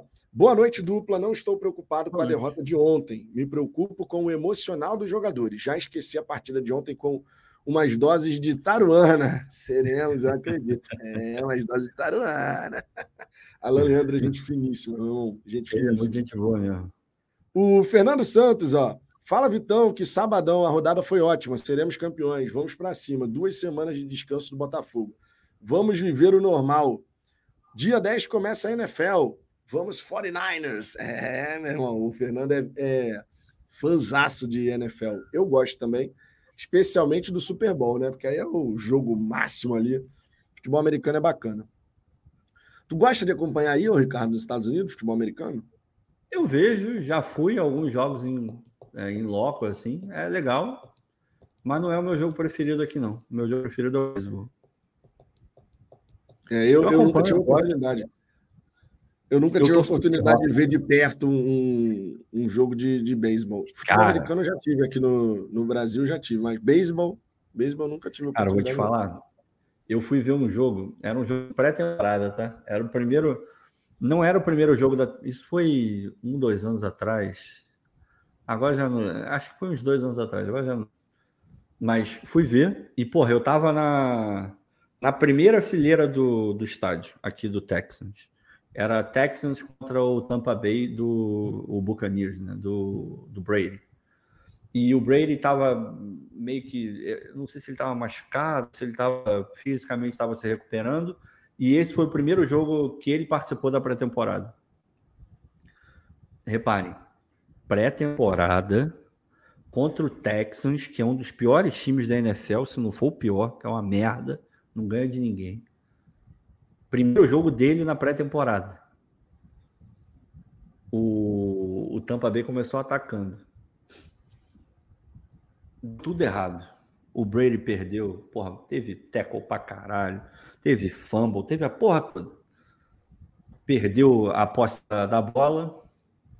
Meu irmão, acho que, sei lá, acho que eles ficaram uns três minutos com a posse da bola e, e beleza, bora. Entrou a parte defensiva do time. Eu estava, como eu falei, na primeira fileira. Eu estava a menos de 10 metros do, do Tom Brady do banco dele. Muito, muito perto mesmo. Dava para ouvir o que os caras estavam falando. O Brady saiu. Eu nunca vi ninguém dar um esporro do jeito que eu vi o Tom Brady dar um esporro no time dele. Num jogo de pré-temporada que não valia porra nenhuma contra o pior time da NFL. Deu um esporro que eu fiquei sem graça Sabe, eu parei de olhar, eu olhei para o lado porque eu não estava aguentando ver aquilo. Esse foi o nível do esporro que eu vi o cara dar. Ali, aí eu virei para Manuela e falei: caralho. Aí ela olhou e falou: é, ali você consegue entender o porquê que o Tom Brady é o Tom Brady. O nível de exigência do cara. Esses malucos de top performance, assim, são muito bizarros. Eles são muito bizarros. É impressionante. Caio Barreto, o que pega é o citado jornalista profissional que parece uma criança birrenta em Twitter, compartilhar coisa de torcedor e cobrar seriedade na TV. Ele tá falando Isso. de quem, você sabe? Eu, eu, fiquei meio perdido aqui agora. Claro, que parece uma... Não sei, pode estar tá falando de vários, né? Pode estar tá falando do, do menino lá do, do Mauro César, ele está falando de algumas, de algumas pessoas, talvez eventualmente do Botafogo também. Porra, hoje eu vi uma parada que eu, eu olhei assim, eu não. Ah, o Mauro não, César, Mauro César. Ele tá falando é, Mauro César. Sempre o Mauro César, é um idiota. É, eu, eu, eu tento sempre não polêmica, mas, porra, eu vi gente do Botafogo compartilhando e repercutindo o negócio da música que fizeram pro Segovinho. Pô, é. cara, é. não, tem que dar, é. não tem que dar palco para isso, filho. É, Porra, essa daí, nem, essa, nem, essa nem daí brincadeira. Nem cara pode dar pau. Essa daí realmente não, eu também não concordo, não. Daí... Sabe, cara? Não, porra, não, não pode é, aumentar. Tá dando engajamento para essa merda. Aí você vai ver, só cresce, cresce, porque aí o que, que você faz? Você está dando munição pro, pro cara zoar ainda mais o Segovinha e a torcida do Botafogo. Aí vai o torcedor do Botafogo para defender, aí vira uma bola de neve do caralho e. Sabe, não precisa. É zoação? É zoação. É uma zoação escrota? É porque é extremamente homofóbica, ainda tem isso. Mas é, a, a, parte disso, porra, a, a, gente não pode dar palco para esse tipo de coisa, né, cara? Porra, é foda. Essa, da, essa daí eu concordo é muita coisa, meu irmão. Muita porra. coisa. Também não gostei, não. É, Léo Souza, só perde título se o Laje inventar. Faz o feijão com arroz. Foi o que eu falei de simplificar escolhas e decisões, é né? Simplificar, meu irmão. A simplicidade é uma coisa maravilhosa. Quando você simplifica as coisas, meu irmão, você pode conseguir excelentes resultados sem, sem inventar, é sendo é? pragmático. Sendo pragmático. Tem uma frase, tem uma frase é, que ela é atribuída ao Leonardo da Vinci, mas eu não tenho certeza se é Leonardo é a última sofisticação. Essa? É. Essa isso frase é, o lema, é Isso é o lema da minha vida. É o lema da minha vida. Essa Você não frase é precisa é do luxo, do luxo, do luxo. Meu irmão, funcionou. Se for bonito, é o, é o plus. Funcionou. Entregou o que você precisa. Chegou onde você tem que chegar. Um abraço. É isso. E, no, e isso, e, e, olha, se tem uma frase que se aplica à situação do Botafogo no Campeonato Brasileiro para confirmar o título, é essa. Irmão, simplifica, seja pragmático, não inventa. Provavelmente você consegue confirmar essa taça com certa tranquilidade ainda por cima. Porque os jogadores do Botafogo, eles já sabem o que tem que fazer. Eles já sabem o que tem que fazer. Já fizeram, né? Exato, ele já sabe o que tem que fazer. É, Fabrício Dias, só nosso técnico não viu que o Bruno Henrique estava acabando com o jogo, depois me faz aquela pataquada na coletiva. Cara, e esse é um dos pontos, vou falar para vocês de verdade, de coração, esse é um dos pontos que eu mais lamento de não ter tido efetivamente a coletiva. De não ter tido efetivamente a coletiva, porque a coletiva, ela serve justamente para isso. A coletiva serve para que a gente possa ter alguns questionamentos sobre escolhas do treinador, a maneira como ele enxergou a partida, o porquê que ele fez certas escolhas, qual era a intenção daquela escolha, por que, percebendo uma, uma, um crescimento do Flamengo pela esquerda, por que não houve uma mexida tática para fazer a dobra e proteger mais o JP. Tudo questão que certamente o torcedor do Botafogo adoraria saber aí a gente não tem coletiva. Quando a gente não tem coletiva, é uma desgraça, cara, porque tantas informações que poderiam nos ajudar a entender o que estava se passando na cabeça do Laje, da comissão técnica, a gente fica só na. Será é, que foi isso? Será teria diminuído, né? Teria diminuído teria, o ruído. Com certeza, cara. Com certeza. A galera poderia não ia resolver, mas diminuir. Se o Laje explicasse, se o Laje tivesse a coletiva normal, tudo transcorreu normal, ele não tivesse falado aquela parada que ele falou, fosse respondendo as perguntas, provavelmente poderíamos ter aqui uma situação de o torcedor irritado, sim, porque perdeu, ninguém gosta de perder, ainda mais um clássico, Flamengo. Mas o torcedor falando assim: tá, beleza, não concordo com a escolha que ele fez, mas a ideia que ele teve eu consigo entender a ideia que ele teve, o propósito que ele teve com aquilo que ele tentou fazer, eu consigo compreender. Não, e, embora eu não concorde. De verdade, ainda tem um outro fator, tá?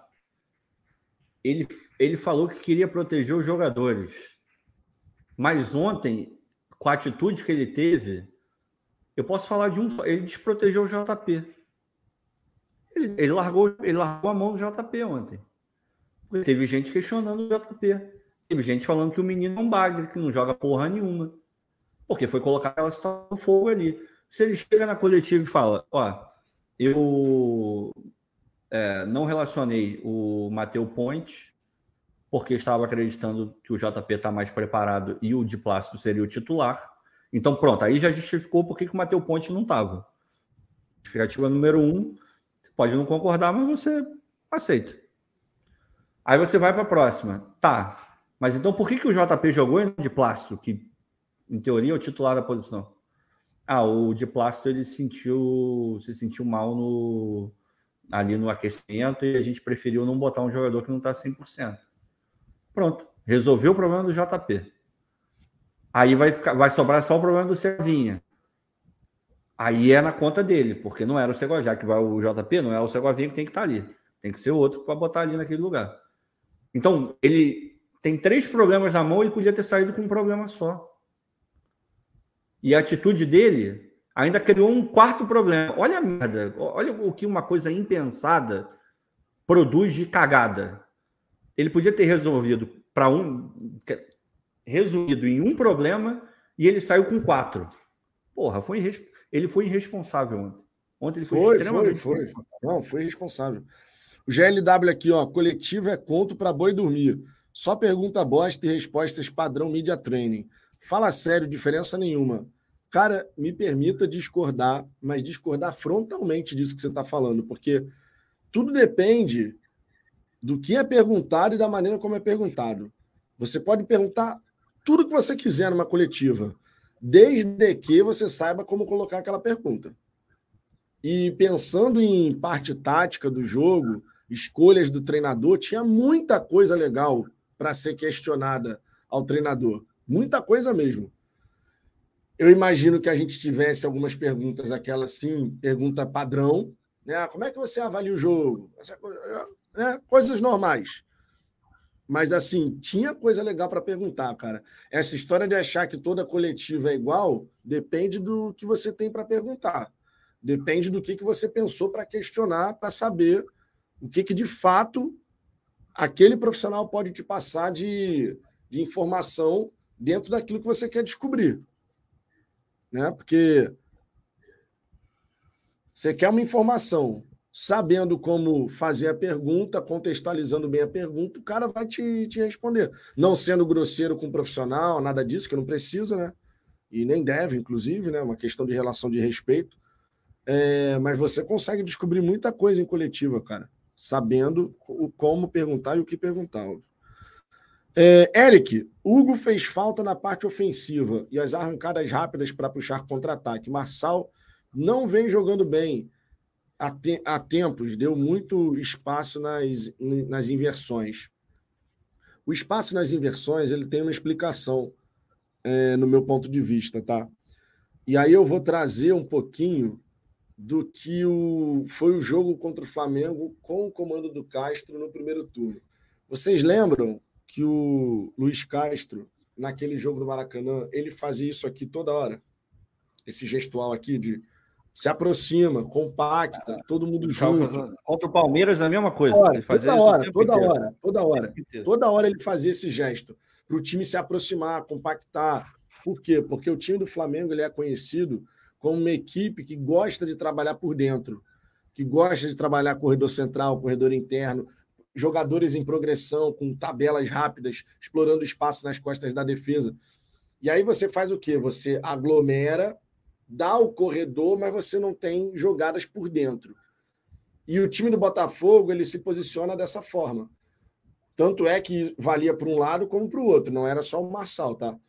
Quando a, bola estava na direita e vinha para a esquerda, numa invertida rápida, o JP também demorava um certo tempo para chegar. Por quê? porque o JP se aproximava do Adrielson, e você pode reparar que as distâncias entre os jogadores da última linha do Botafogo, elas costumam ser bem semelhantes, né?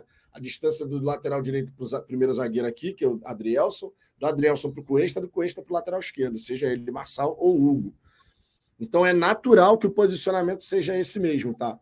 Não era uma coisa assim, ah, o Marçal vai estar espetado lá, grudado já no, no Wesley, por exemplo, e totalmente distante do, do Cuesta. Isso não é uma orientação padrão que a gente vê no futebol. Então, isso acaba ajudando a explicar o porquê de o Massal, quando tinha essas inversões, ele leva um tempo para chegar.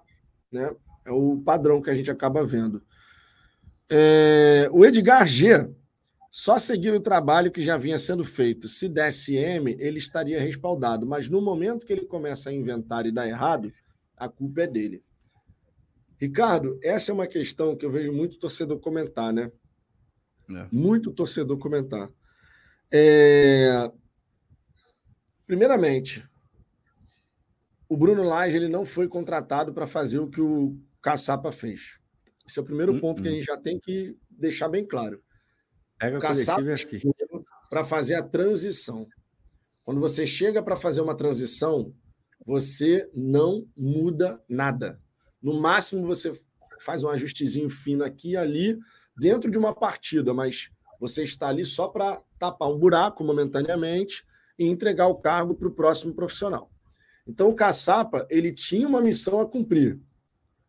Faz a transição, consegue aqui bons resultados nesse período e passa o comando para o Bruno Lage. Quando o Bruno Lage chega, o próprio John Textor, e aí o treinador está respaldado pelo sócio majoritário da SAF, o próprio John Textor deu uma declaração na coletiva de apresentação dizendo: ganhamos alguns jogos com o Castro onde não merecíamos, né? ganhamos na dedicação e na união do grupo, outros jogos porque o plano de jogo do Castro foi seguido maravilhosamente bem, e outros jogos que, meu irmão, não merecemos, mas acertou uma jogada e é isso aí. E o próprio Texto falou: temos coisas a melhorar na equipe. E o Bruno Lage ele está sendo contratado também para também isso.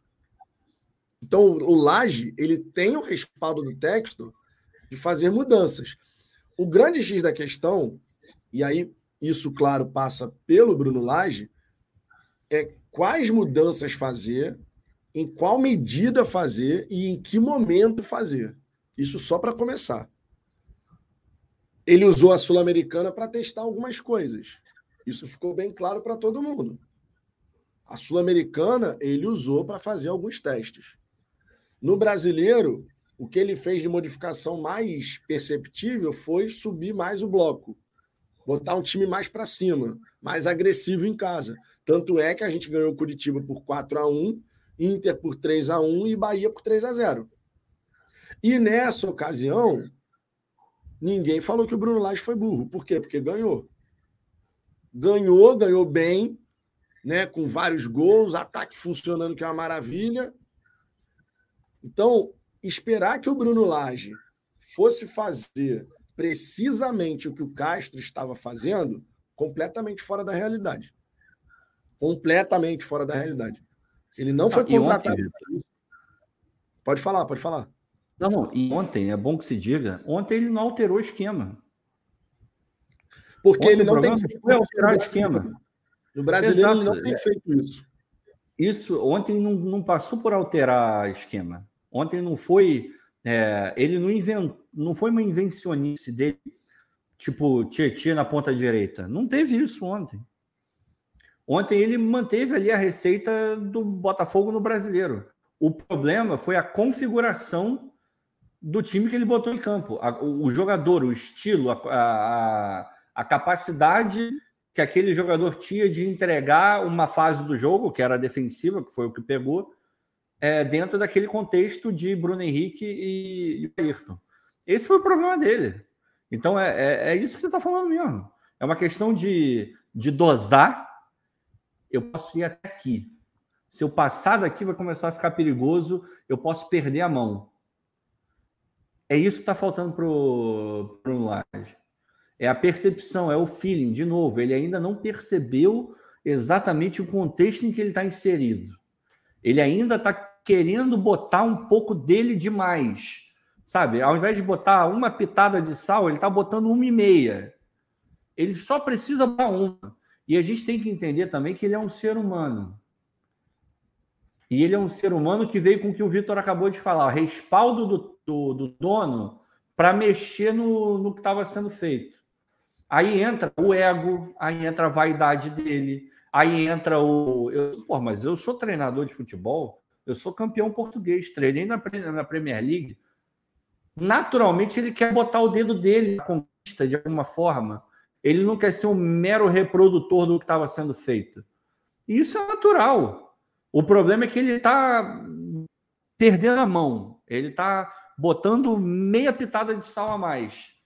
Se ele botar a pitadinha que estava sendo colocada, mas de repente não coloca a meia a mais, ao invés de dar duas mexidinhas, mexe três. De repente não vai fazer o efeito negativo que está fazendo. Está faltando o um ajuste fino para ele, coisa que ele não está tendo, né? É foda. Exato. O Rafael Carmo aqui, ó. Chegou a hora de entender no, do contexto. Ele vai ter duas semanas para refletir. É o que a gente espera, que ele possa fazer essa reflexão. É, e nesse período, simplificar escolhas e decisões. Ele não precisa, em bom português, inventar. O Laje não precisa inventar. Ele tem que ser pragmático, simplificar as escolhas, simplificar as decisões. Óbvio, mais fácil falar do que fazer. Mais fácil falar estando aqui do que treinando a equipe lá e lidando com toda a pressão de tem que ter resultado, não sei o quê. É óbvio. Mas o que a gente espera do Bruno Lage nesse momento é uma reflexão, entender de fato o contexto, ainda mais depois do que ele falou, da situação que ele criou, para a gente poder recolocar o time no caminho das vitórias seguidas, de preferência, né? A gente, de repente, vencer dois, três, quatro jogos seguidos. Isso daria, por meu irmão, uma tranquilidade gigantesca. Se a gente consegue, por exemplo, vencer Atlético, Corinthians e o Goiás na sequência, são três vitórias seguidas. Isso dá e volta tudo ao normal, e tá tudo certo. Volta tudo ao normal, exato. Exato, volta tudo e, ao normal. E tem uma coisa, Vitor, e tem uma coisa que eu espero sinceramente que aconteça, e aí vai depender tanto do laje quanto do elenco. Eu espero que exista um espaço de diálogo entre eles para que os próprios jogadores cheguem para o laje e falem, ó, pô, de repente eu acho que a gente tem que dar uma uma segurada. De repente, acho que, porra, tinha coisa que a gente fazia que eu acho que a gente pode voltar a fazer. De repente, não é o momento de tentar botar o bloco tão alto. É, de repente, não é o momento de entrar com um ponta que seja mais é, driblador e construtor do que um de velocidade e arrancada, sabe? É, tomara que exista esse espaço do diálogo, porque se existir, aí é o melhor dos mundos, aí todo mundo vai vai conseguir estar na mesma página. Não estou dizendo que hoje não estão, mas no final das contas, a gente já soube de várias situações onde o grupo de jogadores estava tentando executar o que o técnico estava pedindo, mas isso não quer dizer que eles estejam 100% confortáveis com o que está sendo pedido. E o jogador de futebol, ele, ele, ele entende o que está acontecendo, ou, deveria, né?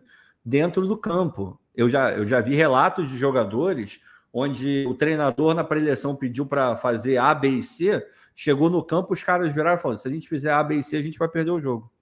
Vamos fazer D, H e J. E chegou lá e ganhou o jogo. E o treinador olhou, entendeu que não estavam fazendo o que ele queria, mas viu que foi o melhor e os caras ganharam o jogo e aí. Porque o que, que conta no final das, do, do dia? É o, o time ganhar o campeonato, é o, o conseguir o êxito daquilo que eles querem eu espero que tenha esse diálogo maneiro entre eles, assim, porque daí pode sair alguma coisa que resolva o, o nosso caminho até o campeonato, cara. O Ebert Carvalho virando membro aqui do canal. Ebert, muitíssimo obrigado, tá? Pela moral, obrigado de verdade. DDD e WhatsApp para falafogão.gmail.com. Dessa maneira eu consigo fazer contato com você e aí te coloco lá no grupo do WhatsApp, tá? A galera fala de Botafogo direto. Nem sempre a galera concorda, faz parte, ainda mais quando tem um resultado que a gente não gostaria. Mas muito obrigado aí por ter virado membro aqui do canal. Temos aqui também a mensagem prêmio do Luiz Alves, que é membro do Fala Fogão há dois meses. Grande, Luiz. Boa noite, Vitor Zambuja. É manter Boa o noite. foco, nada mudou. Estamos incomodando os rivais. Quer termômetro melhor que isso? Foco e determinação. Tá seremos. Tá incomodando mesmo. E tá não me venha nenhum torcedor de Flamengo, Fluminense dizer que não. Que eles ficam nessa ah. historinha aqui incomodando quem, que não sei quem. Aí, porra, a festa que a torcida do Flamengo fez, porque ganhou o Botafogo no Newton Santos. Porra, ganhamos o líder no tapetinho. Ah, meu irmão, isso aí é, é a, maior, a maior prova disso aí que a gente está falando, né? E repito, cara, voltamos a ter uma rivalidade. Que bom, que bom. É.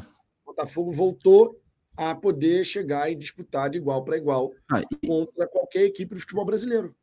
E acreditem, é não, não tem campeonato nenhum aberto hoje. Que dia é hoje? Hoje é dia 3 de setembro, né? 3 de setembro. Você. Pois é. No dia 3 de setembro de 2023, ainda não existe um campeonato em aberto. O que existe o campeonato o Botafogo está fazendo e o campeonato do, dos outros. Pode ser que isso mude? Pode, a gente espera, a gente espera que não. Mas hoje não existe. Eu, eu tive hoje na, numa transmissão, acho que era do Sport TV. Ah, com a derrota de ontem do Botafogo, é, todo mundo passou a ter chance agora. Hã? Acho que foi o Dandan que falou isso. Eu acho, eu acho que foi o Dandan. Eu, não, eu, eu, eu ouvi de longe, assim, eu não. E, e, isso me chamou tanta atenção, porque de longe eu, eu fiz exatamente. Hã?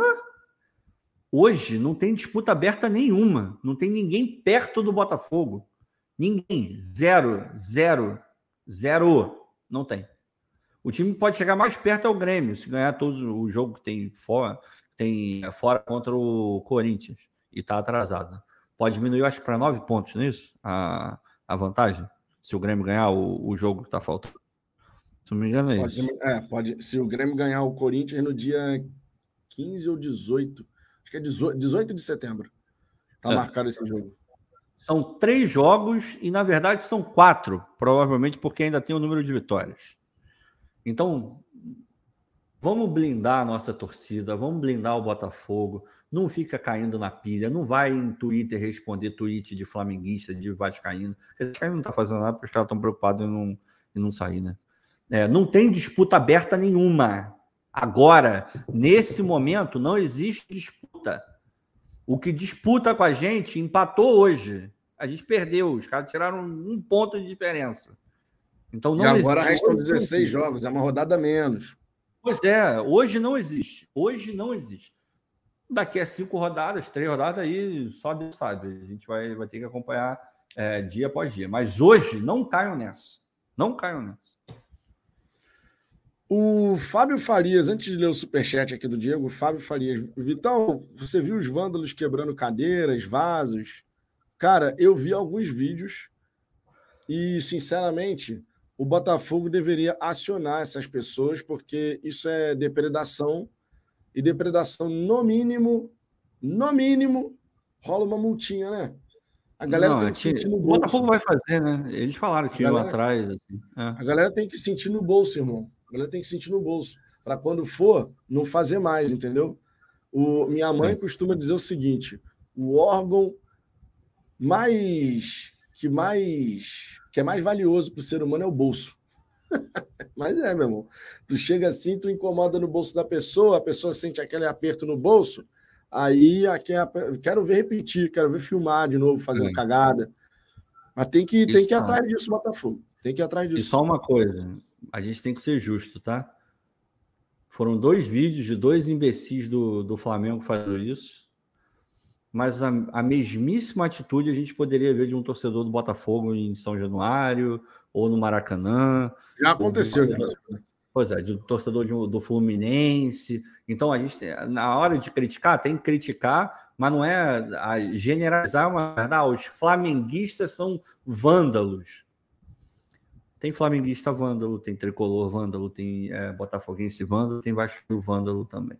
Então, só para a gente não pode é, comentar o erro e cometer um também, né? Isso é foda. E, isso é aquilo que, é, quando um vai fazendo, outro vai fazendo, outro vai fazendo, vira um senso comum, daqui a pouco vira um negócio incontrolável, aí, aí tem canto homofóbico no estádio, aí tem xingamento de não sei quem, aí a massa que está fazendo, não é mais um indivíduo. E quando a massa começa a fazer, aí, irmão, esquece. Não vai dar em nada, não vai punir ninguém, porque não tem como punir a massa é foda. Exato. O Diego, perder ontem foi uma M, laje, arrogante, covarde e não admitiu seus erros. Mas se não bloquear, se não bloquear, vamos apoiar, ainda, ainda são 10 pontos. Esse se não bloquear, eu fiquei meio vendido aqui. É, eu também, também. Se não vacilar, de repente, se não vacilar. Pode, foi nesse sentido, né? mas se não vacilar. É uma gíria que nós velhos não conhecemos. É, Loquear. É uma gíria. Deixa eu procurar aqui. Loquear. Será que a gente consegue encontrar aqui no Google? Vou botar loquear.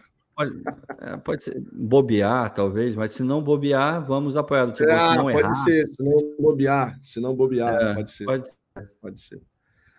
Se não loquear de dar, dar, de dar o louco, de dar uma de maluco. Ah, de dar o louco, é. ah, é. Loquear de. Ele criou, ele criou um verbo. Né, pro, ele criou é um verbo. É, é isso, eu loqueio, tá tu loqueias. Ele loqueia. É, é, é, isso aí. Maravilhoso. Pô, essa daqui, essa daqui meteu, meteu o louco, é meteu o louco. Tá certo. É, o Ricardo, nessas horas que a gente percebe que a gente está ficando velho mesmo. É, pois é. As gírias vão se renovando, a forma de falar vai é, se renovando. Caralho, que merda. Me senti o tiozão agora, mas tudo bem. É, estamos ficando velho, estamos ficando velho. Deixa eu ver aqui, ó. Outras mensagens. Temos aqui também o. Aí já vai numa mensagem no sentido oposto, ó. Marcelo Guina, sejamos realistas. Atlético e Corinthians podem sim ser duas derrotas. Ainda tem Fluminense, continua 10 pontos, mas nada de tapar sol com a peneira. Cara, é óbvio que podem vir resultados. Toda partida tem três resultados possíveis: vitória, derrota e empate. É o que a gente sempre fala. É, então, tipo assim, é claro que pode acontecer resultados que a gente não deseja.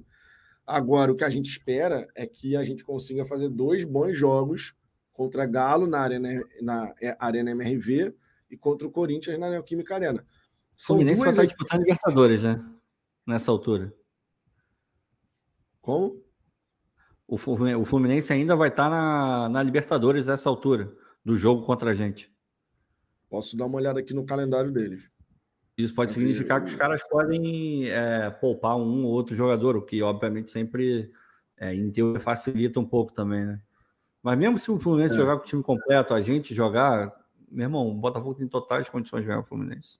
Em qualquer o lugar. Jogo, Lua, o, jogo, não, o jogo contra o, o jogo contra o Botafogo é, é na sequência da, da segunda partida. Da segunda partida. pela Libertadores. É. Entendi, beleza. É, é no então... dia 4 de outubro contra o Internacional, no dia 7 de outubro contra o Botafogo. Mas, então é o jogo seguinte. A gente não tem que temer adversário nenhum, galera. Eu não estou nem falando que você está com medo deles, não, tá, Marcelo? É, é, eu estou dizendo de forma geral mesmo.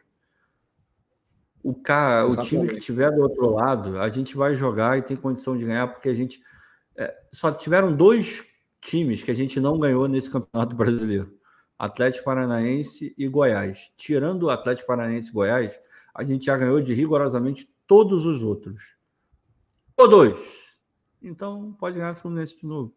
Zero problema. E isso, e isso daí é uma coisa maravilhosa, né? Isso daí é uma coisa maravilhosa. É, e o Marcelo também, né? Marcelo... A gente empatou o jogo, né? Falei besteira. A gente empatou. É porque a gente ganhou tanto que eu até. Para que a gente empatou? Empatou com o Santos e com o Cruzeiro também. Então é isso. Então Santos a gente não ganhou do, do Santos, Santos do Cruzeiro, Cruzeiro, Goiás e Atlético Paranaense. Porra, e, ou seja, a gente ganhou de todos os times que estão fortes na, na tabela. 18, cara. 14 Pô, muita 18. coisa, cara. É muita, é muita coisa, pelo amor de Deus. 14 e 18. É, o Marcelo até complementa aqui a mensagem dele no chat dizendo: Estou sendo realista. Sim, Marcelo, mas sim, isso também sim, vale para os outros, né? A gente nunca Exatamente. pode esquecer que essa questão da. Ah, porque o jogo contra o. Por exemplo, o Flamengo vai enfrentar o Atlético Paranaense no Maracanã. Já está vencida essa partida? Não está. O América Mineiro veio ao Rio de Janeiro e empatou com o Flamengo no Maracanã.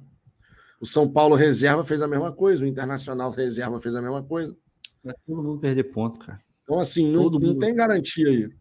O Palmeiras hum. vai enfrentar o Goiás. Em tese, não, a vitória do Palmeiras, com certeza.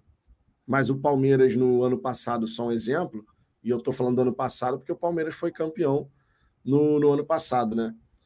O Palmeiras no ano passado, em casa, perdeu para o Ceará e perdeu para o Atlético Paranaense. E fora de casa, empatou com o Havaí, empatou com o Atlético Goianiense. Equipes que né, rodaram. Então, assim, isso vale para todo mundo. Não dá para a gente simplesmente chegar e colocar uma situação como essa como se só valesse para o Botafogo. Tipo assim, já está certo que o Palmeiras e o Flamengo vão ganhar seus dois próximos jogos. É só o Botafogo que de repente pode empatar e ganhar um, ou empatar os dois. Não, né? Então, faz parte do campeonato, cara. Isso aí vai valer para todo mundo até o fim, não tem, não tem jeito. Por falar no Campeonato Brasileiro, eu quero trazer aqui a tabela né, do, do campeonato para a gente poder dar uma olhadinha em como foi a rodada. Né? No fim das contas, a gente já sabe que o Botafogo está aí com 10 pontos de vantagem para o vice-líder. Palmeiras que empatou com o Corinthians na Neoquímica Arena. Mas vamos dar uma olhada aqui em todos os resultados da 22 rodada do Campeonato Brasileiro. Infelizmente, saímos derrotados aqui na, no estádio Newton Santos, né, no Clássico. No sábado, tivemos Goiás 0, Internacional 0, um pontinho para cada lado. A mesma coisa, o um empate aqui entre Atlético Paranaense e Atlético Mineiro. O Botafogo, por sua vez, infelizmente, foi derrotado pelo Flamengo por 2 a 1 O Grêmio hoje venceu por 2 a 0 a equipe do Cuiabá. Grêmio que tem um jogo a menos, vai ser disputado contra o Corinthians na Neoquímica Arena, 18 de setembro. Então vamos ficar ligados aí nessa data. Corinthians empatou por 0 a 0 com o Palmeiras, o Fluminense venceu no fim a equipe do Fortaleza por 1 a 0. O Bahia empatou por 1 a 1 com o Vasco, o Cruzeiro mais uma vez não ganhou em casa, a dificuldade do Cruzeiro ganhar em casa é impressionante. Cruzeiro 0, Red Bull Bragantino 0 e o América Mineiro venceu por 2 a 0 a equipe do Santos que está fazendo uma força danada para ser rebaixada nessa temporada. Só para vocês terem uma ideia de como à medida que o campeonato vai caminhando vai ficando mais difícil e o segundo turno, todo mundo sabe, é mais difícil do que o primeiro, olha quantos empates tivemos. Goiás e Inter, Atlético Paranaense e Atlético Mineiro, Corinthians e Palmeiras, Bahia e Vasco, Cruzeiro e Red Bull Bragantino. Foram cinco empates, sendo que em dois jogos, três jogos, foi 0 a 0 Nem gol saiu.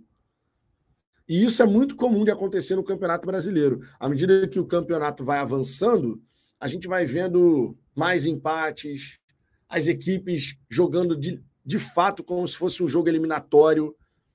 É uma tendência, é uma característica do campeonato de pontos corridos. O segundo turno, as pessoas vão vendo o calo apertar, né? Se tu tá brigando contra o rebaixamento, se você quer uma vaga na Libertadores, isso tudo tem que ser levado em consideração. O segundo turno costuma realmente ser mais complicado. Na tabela do campeonato, temos a seguinte configuração: o Botafogo segue líder com 51 pontos, né, 16 vitórias, 3 empates, 3 derrotas, o melhor ataque do campeonato e a melhor defesa. Nos últimos cinco jogos, duas vitórias, dois empates, uma derrota. Tá? Então, nos últimos cinco jogos, o Botafogo conquistou oito pontos. É necessário melhorar, claro, esse nosso índice de pontuação. O Palmeiras, por sua vez, nos últimos cinco jogos, venceu três, empatou um, perdeu um, conquistou 10 pontos. O Palmeiras tem 41 nesse momento, 10 a menos que o Botafogo. O Grêmio chegou a 39, tem duas derrotas e três vitórias nos últimos cinco jogos, conquistou nove pontos. O Flamengo tem 39 também, tem duas vitórias, dois empates, uma derrota, assim como o próprio Botafogo. E o Fluminense chegou a 38, na quinta colocação, tem três vitórias, um empate, uma derrota, assim como o Palmeiras. Já o Red Bull Bragantino, que fecha o G6, tem duas vitórias, dois empates, uma derrota, assim como Botafogo e Flamengo, tem 36 pontos. Na zona de Sul-Americana, Atlético Paranaense tem 34, empatou quatro dos últimos cinco jogos e venceu um. O Fortaleza chegou a 32, quer dizer, estacionou nos 32, depois de três vitórias seguidas, perdeu para o Fluminense agora. Atlético Mineiro tem 31, nosso próximo adversário, está na nona colocação, oito vitórias, sete empates, sete derrotas. Sempre lembrando que o Atlético Mineiro não vai jogar, né, não vai ter o Hulk para enfrentar o Botafogo. Então, uma arma muito importante na equipe do Galo, que são as tabelas rápidas em progressão entre Paulinho e Hulk, não estarão disponíveis nesse confronto contra o Botafogo. Então, pode ser um ponto bem importante aí para a gente conseguir o resultado diante da equipe do Galo fora de casa. O Cuiabá vem na décima colocação, depois que o Devinho soltou o segredo para vencer o Flamengo. São quatro derrotas seguidas. Né? Ele explicou toda a maneira como o Cuiabá ia marcar a equipe do Flamengo. E aí são quatro derrotas seguidas. O São Paulo também tem 28, não ganha cinco, mais cinco jogos ou mais. O Cruzeiro, a mesma coisa, está com 26, também não, ganha, não ganhou nenhum jogo nos últimos cinco. Corinthians tem quatro empates, uma vitória, tem 26 pontos. O Internacional, 26 pontos também. O Internacional no Campeonato Brasileiro não ganha desde junho desde junho. O Goiás tem 25, nos últimos cinco jogos tem três empates, duas vitórias. Próximo adversário do Palmeiras, tá? Perceba que o Goiás, das equipes que estão na parte de baixo, é o que vem tendo os melhores resultados, né? Vem pontuando de forma sequencial, mesmo que tenham sido três empates seguidos agora, mas vem conseguindo pontuar. O Bahia empatou com o Vasco, primeiro time fora da zona do rebaixamento, e no Z4, Santos com 21, o Vasco com 17, América Mineiro com 16 e o Curitiba que está numa sequência interminável de derrotas. Tem 14 pontos, assume novamente a lanterna do campeonato. Sempre importante destacar, Ricardo, para poder passar o comentário para você, a próxima rodada, para a gente já poder falar sobre isso, né? Você vai ter aqui dos times que estão no G6. Você vai ter o Flamengo recebendo o Atlético Paranaense na quarta-feira, 21h30. Também na quarta-feira, às 21h30, você vai ter o Internacional recebendo a equipe do São Paulo. Na quinta, o Santos recebe o Cruzeiro às 19 horas, assim como o Fortaleza recebe a equipe do Corinthians. Às 20 horas na quinta-feira, você vai ter Curitiba e Bahia. Red Bull Bragantino e Grêmio, confronto direto né, do G6. O Atlético Paranaense é sétimo colocado, vale lembrar. Então, o Flamengo, que hoje é o quarto colocado, enfrenta o sétimo, Atlético Paranaense. Red Bull Bragantino, que hoje é sexto colocado, enfrenta o terceiro, que é o Grêmio. O Cuiabá recebe a equipe do América Mineiro, o Palmeiras recebe o Goiás Vasco e Fluminense se enfrentam no sábado às quatro da tarde e fechando essa rodada, é o último jogo aí dessa 23 terceira rodada, Atlético Mineiro e Botafogo. Ou seja, o Botafogo entra em campo sabendo exatamente o que aconteceu com todos os adversários na 23 terceira rodada, que começa a quarta e só vai terminar no sábado, na partida das 21 horas. Ponto positivo ou não, Ricardo? O Botafogo entrar em campo já sabendo de tudo que aconteceu. E, claro, independente de qualquer coisa, a gente precisa vencer.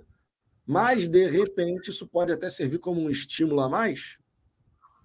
Ah, cara, eu só vejo como positivo. Assim. Primeiro, mandar um abraço pro Pedro lá do, do Glorious Botafogo. Porra, gente boa demais, faz um trabalho muito maneiro. Se você não segue, siga lá. Tem Twitter, tem no YouTube também. Canal em inglês, já vai treinando listening, tudo bonitinho. E o cara é gente boa também, então é, 10 barra 10. É, pô, cara, só, eu acho que só tem fator positivo, assim. A gente dá uma, é, um, um gás para você olhar e falar, porra, se eu ganhar hoje, eu vou abrir tantos pontos. Se eu, é, porra, eu preciso ganhar porque senão vai diminuir. Para mim, só gás, assim vai ter gente que vai olhar e falar, pô, mas botar uma pressão a mais no Botafogo, né? Irmão, pressão, clube grande já tem o, o dia inteiro, é, torcedor, é mídia, é a diretoria, é o treinador, o jogador já está mais do que acostumado com isso. E na situação que o Botafogo está, meu irmão, todo dia é pressão para ganhar o Campeonato Brasileiro. Então acho que só pode ajudar, assim. Eu, eu prefiro.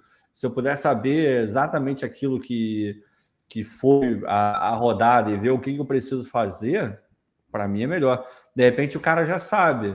Ah, não, nessa rodada, pô, todo mundo perdeu, de repente o um empate.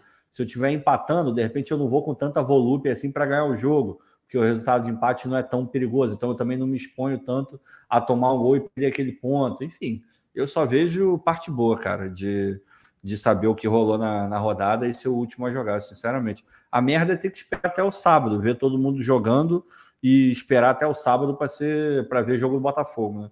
Por mim tinha que jogar amanhã, cara. Aí, ô, Ricardo, já respondendo aí também o Jonatas. O a Zambuja poderia soltar aonde ele conseguiu esses quadros maravilhosos dos dele? Porra, simples. Eu pedi para eles serem feitos. Basicamente foi isso. Eu tratei designer ele foi, eu dei ali o briefing, né? Falei, ah, eu quero um negócio assim, esse assado, e o cara foi e criou esse, esses dois quadros aqui. Vou, dar, vou até, deixa eu ver aqui qual é o nome dele. Eu, peraí, deixa eu pegar para não. Eu lembro que é Ramon, mas o sobrenome eu, eu não. É, peraí, peraí, peraí. Tem no meu e-mail. Peraí, deixa eu botar aqui Ramon. Rapidão, não quero tomar muito. Pronto. Ah, essa é a vantagem de ter a caixa Bonitinho. Ramon Martins, dá uma procurada lá no, no Instagram, que tem Instagram dele. Aí vocês vão até achar esse, esses quadros aqui. Qual é o arroba? Ele, cara, deixa eu ver aqui. É, aí, aí já, já facilita para a galera. Cacete. Aqui, ó.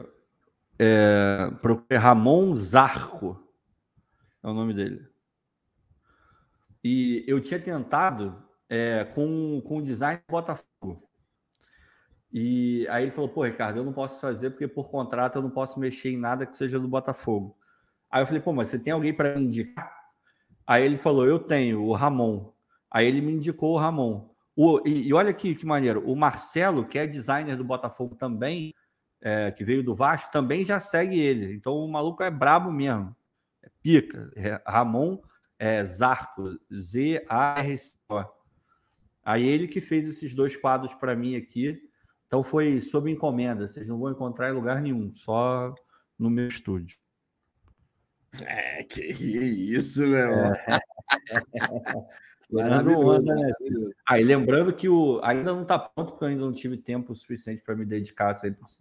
Mas o, o cenário foi, foi pensado e idealizado por Leandro Xavier, o maior arquiteto alvinegro vivo. Grande Leandro, gente boa demais. Grande Leandro, grande Leandro. É, minha gente, estamos chegando aqui ao fim de mais uma resenha 11:57. Queria agradecer imensamente a presença de todos vocês. Lembrando sempre, essa resenha daqui foi um oferecimento da VIP Med. Você pode entrar em contato, você que é do Rio de Janeiro, bairro de Vila Isabel, Rua Luiz Barbosa, número 8. Entre em contato com a VIP Med, doutora Fernanda Mohamed. Sou cliente e estou recomendando, porque, cara, excelente profissional, de verdade. Você que mora no Rio de Janeiro, para cuidar do sorrisão, pode entrar em contato com a VIP Odonto. Está aqui na descrição dessa resenha, o link do WhatsApp assim como no chat aí, ó, primeiro comentário fixado também. Tá? Então, entre em contato que você não vai se arrepender, meu irmão. O Ricardo marcou mais um mais um comentário aqui, ó. O restaurante Captain Folk. Eu estou escutando a live na velocidade rápida e obrigado pelas palavras. Não tive tempo essa semana de ver sobre o Botafogo com visitas e trabalhando. Boa noite. Rapaz, lembrando sempre, né, Ricardo, que a galera pode acompanhar as resenhas pelo Spotify, Google Podcast e Apple Podcast. Então, é uma forma também de você conseguir. Batemos uma marca importante, inclusive. Qual, eu acho qual, que eu nem cheguei a comentar com o Vitor. É, batemos os mil, mil inscritos, inscritos, para ficar bonitinho, no, no Spotify. Então, hoje o podcast do, do Fala Fogão já tem mil inscritos. É, maneiro. É, a gente começou o ano, cara, acho que tinha um cento e pouco, duzentos e pouco, uma coisa assim. A gente já está chegando a quase 60 mil reproduções, está com 50 e poucas mil, e está tá crescendo assim. Se comparar o, o ano passado com esse ano, é, o crescimento é absurdo assim. Então tem, a, tem uma galera que só acompanha a gente pelo, pelo podcast. Verdade. Verdade. É, nem live, não vê nada. Então já, já virou algo realmente relevante no nosso cenário. Foi engraçado uma situação. Foi engraçado. Teve o, o evento lá de apresentação da camisa do Botafogo e tal, não sei o quê. Aí, saindo de lá, eu estou conversando assim com o Guina, do Visão Botafoguense, com o Maicon e com a Thalita Judice. É, uhum. Meu irmão, aí daqui a pouco tem um cara olhando assim, assim, pô, tua voz não me é estranha. Tu é o Vitão, tu é o Vitão do Fala Fogão? Eu falei, depende. Você sabe, né? É, pro bem e pro mal, né? Eu falei, depende. Aí ele. Não, eu sou Gentili. meu nome é Danilo Gentili. meu, nome tipo é, assim, meu, nome, meu nome é Danilo do canal tal. Meu nome é não sei quem. Meu nome é, sei lá, não, meu, eu sou. Irmão, sou Bernardo Gentili. Mas... O cara virou, perguntou, aí eu falei, depende. Aí ele falou, não, cara, porque eu escuto você e o Ricardo lá no Spotify, mas eu não vejo as lives. E aí eu tava escutando você falar, falei, pô, essa voz não me é estranha, mano. E aí eu acabei encontrando um torcedor assim que me reconheceu pela voz, mano. Você viu como é que as coisas, né? pela voz. O... E aqui temos a Luna, filha do Vitão, perfil fake da minha filhota, cravando. Seremos, meu irmão, seremos. E é, é isso aí mesmo, seremos. A é, nossa confiança não pode ser abalada por uma derrota, tá? É, a gente se desacostumou a perder duas derrotas seguidas, mesmo que por duas competições diferentes. Ninguém esperava, né? Vamos ser sinceros. É, mas aconteceu. Aconteceu. Não dá para a gente fazer disso uma tempestade em copo d'água. A gente tem que sim se reorganizar, o Laje fazer a reflexão necessária para poder colocar o time na ponta dos cascos novamente, para a gente poder emplacar uma sequência de bons resultados. E eu acredito muito que isso vai acontecer. Tá? Acredito muito que isso vai acontecer. Ricardo, recadinho final aí para a galera. Mais uma semaninha, dessa vez sem jogo no Botafogo, né? É. Teve alguém que falou que a minha camisa parece do Coisa Ruim, mas não é. Essa camisa é do Rangers, da Escócia. E por aí é uma dica, tá? Sempre que vocês virem a camisa dessa marca aqui, pode comprar. Porque mais uma camisa eu compro deles. E essa aqui nem é a versão de jogador, porque não tinha, é a versão normal, né? E o material é espetacular. Então, olhou a camisa da Castori, ou Castor, pode comprar, porque é foda, foda. E essa daqui foi é, módicos 23, 23 dólares, estava na promoção. Depois eu passo o link lá no, no Twitter, se alguém quiser comprar, porque é realmente muito bonito. É, no mais, pô, meu irmão, vamos, vamos botar a cabeça do lugar, né? Vocês viram hoje o, o, quanto que o Tiquinho está preocupado com tudo isso? Vocês viram hoje? Ele tá lá pescando, tranquilão. Pô, o cara tá lá pescando lá o relambari dele lá, cara. Porra. Pelo amor de Deus. Se o Tiquinho. Se o Tiquinho. É, é a mesma coisa. Você tá no avião, tá chacoalhando, tu olha para a aeromoça.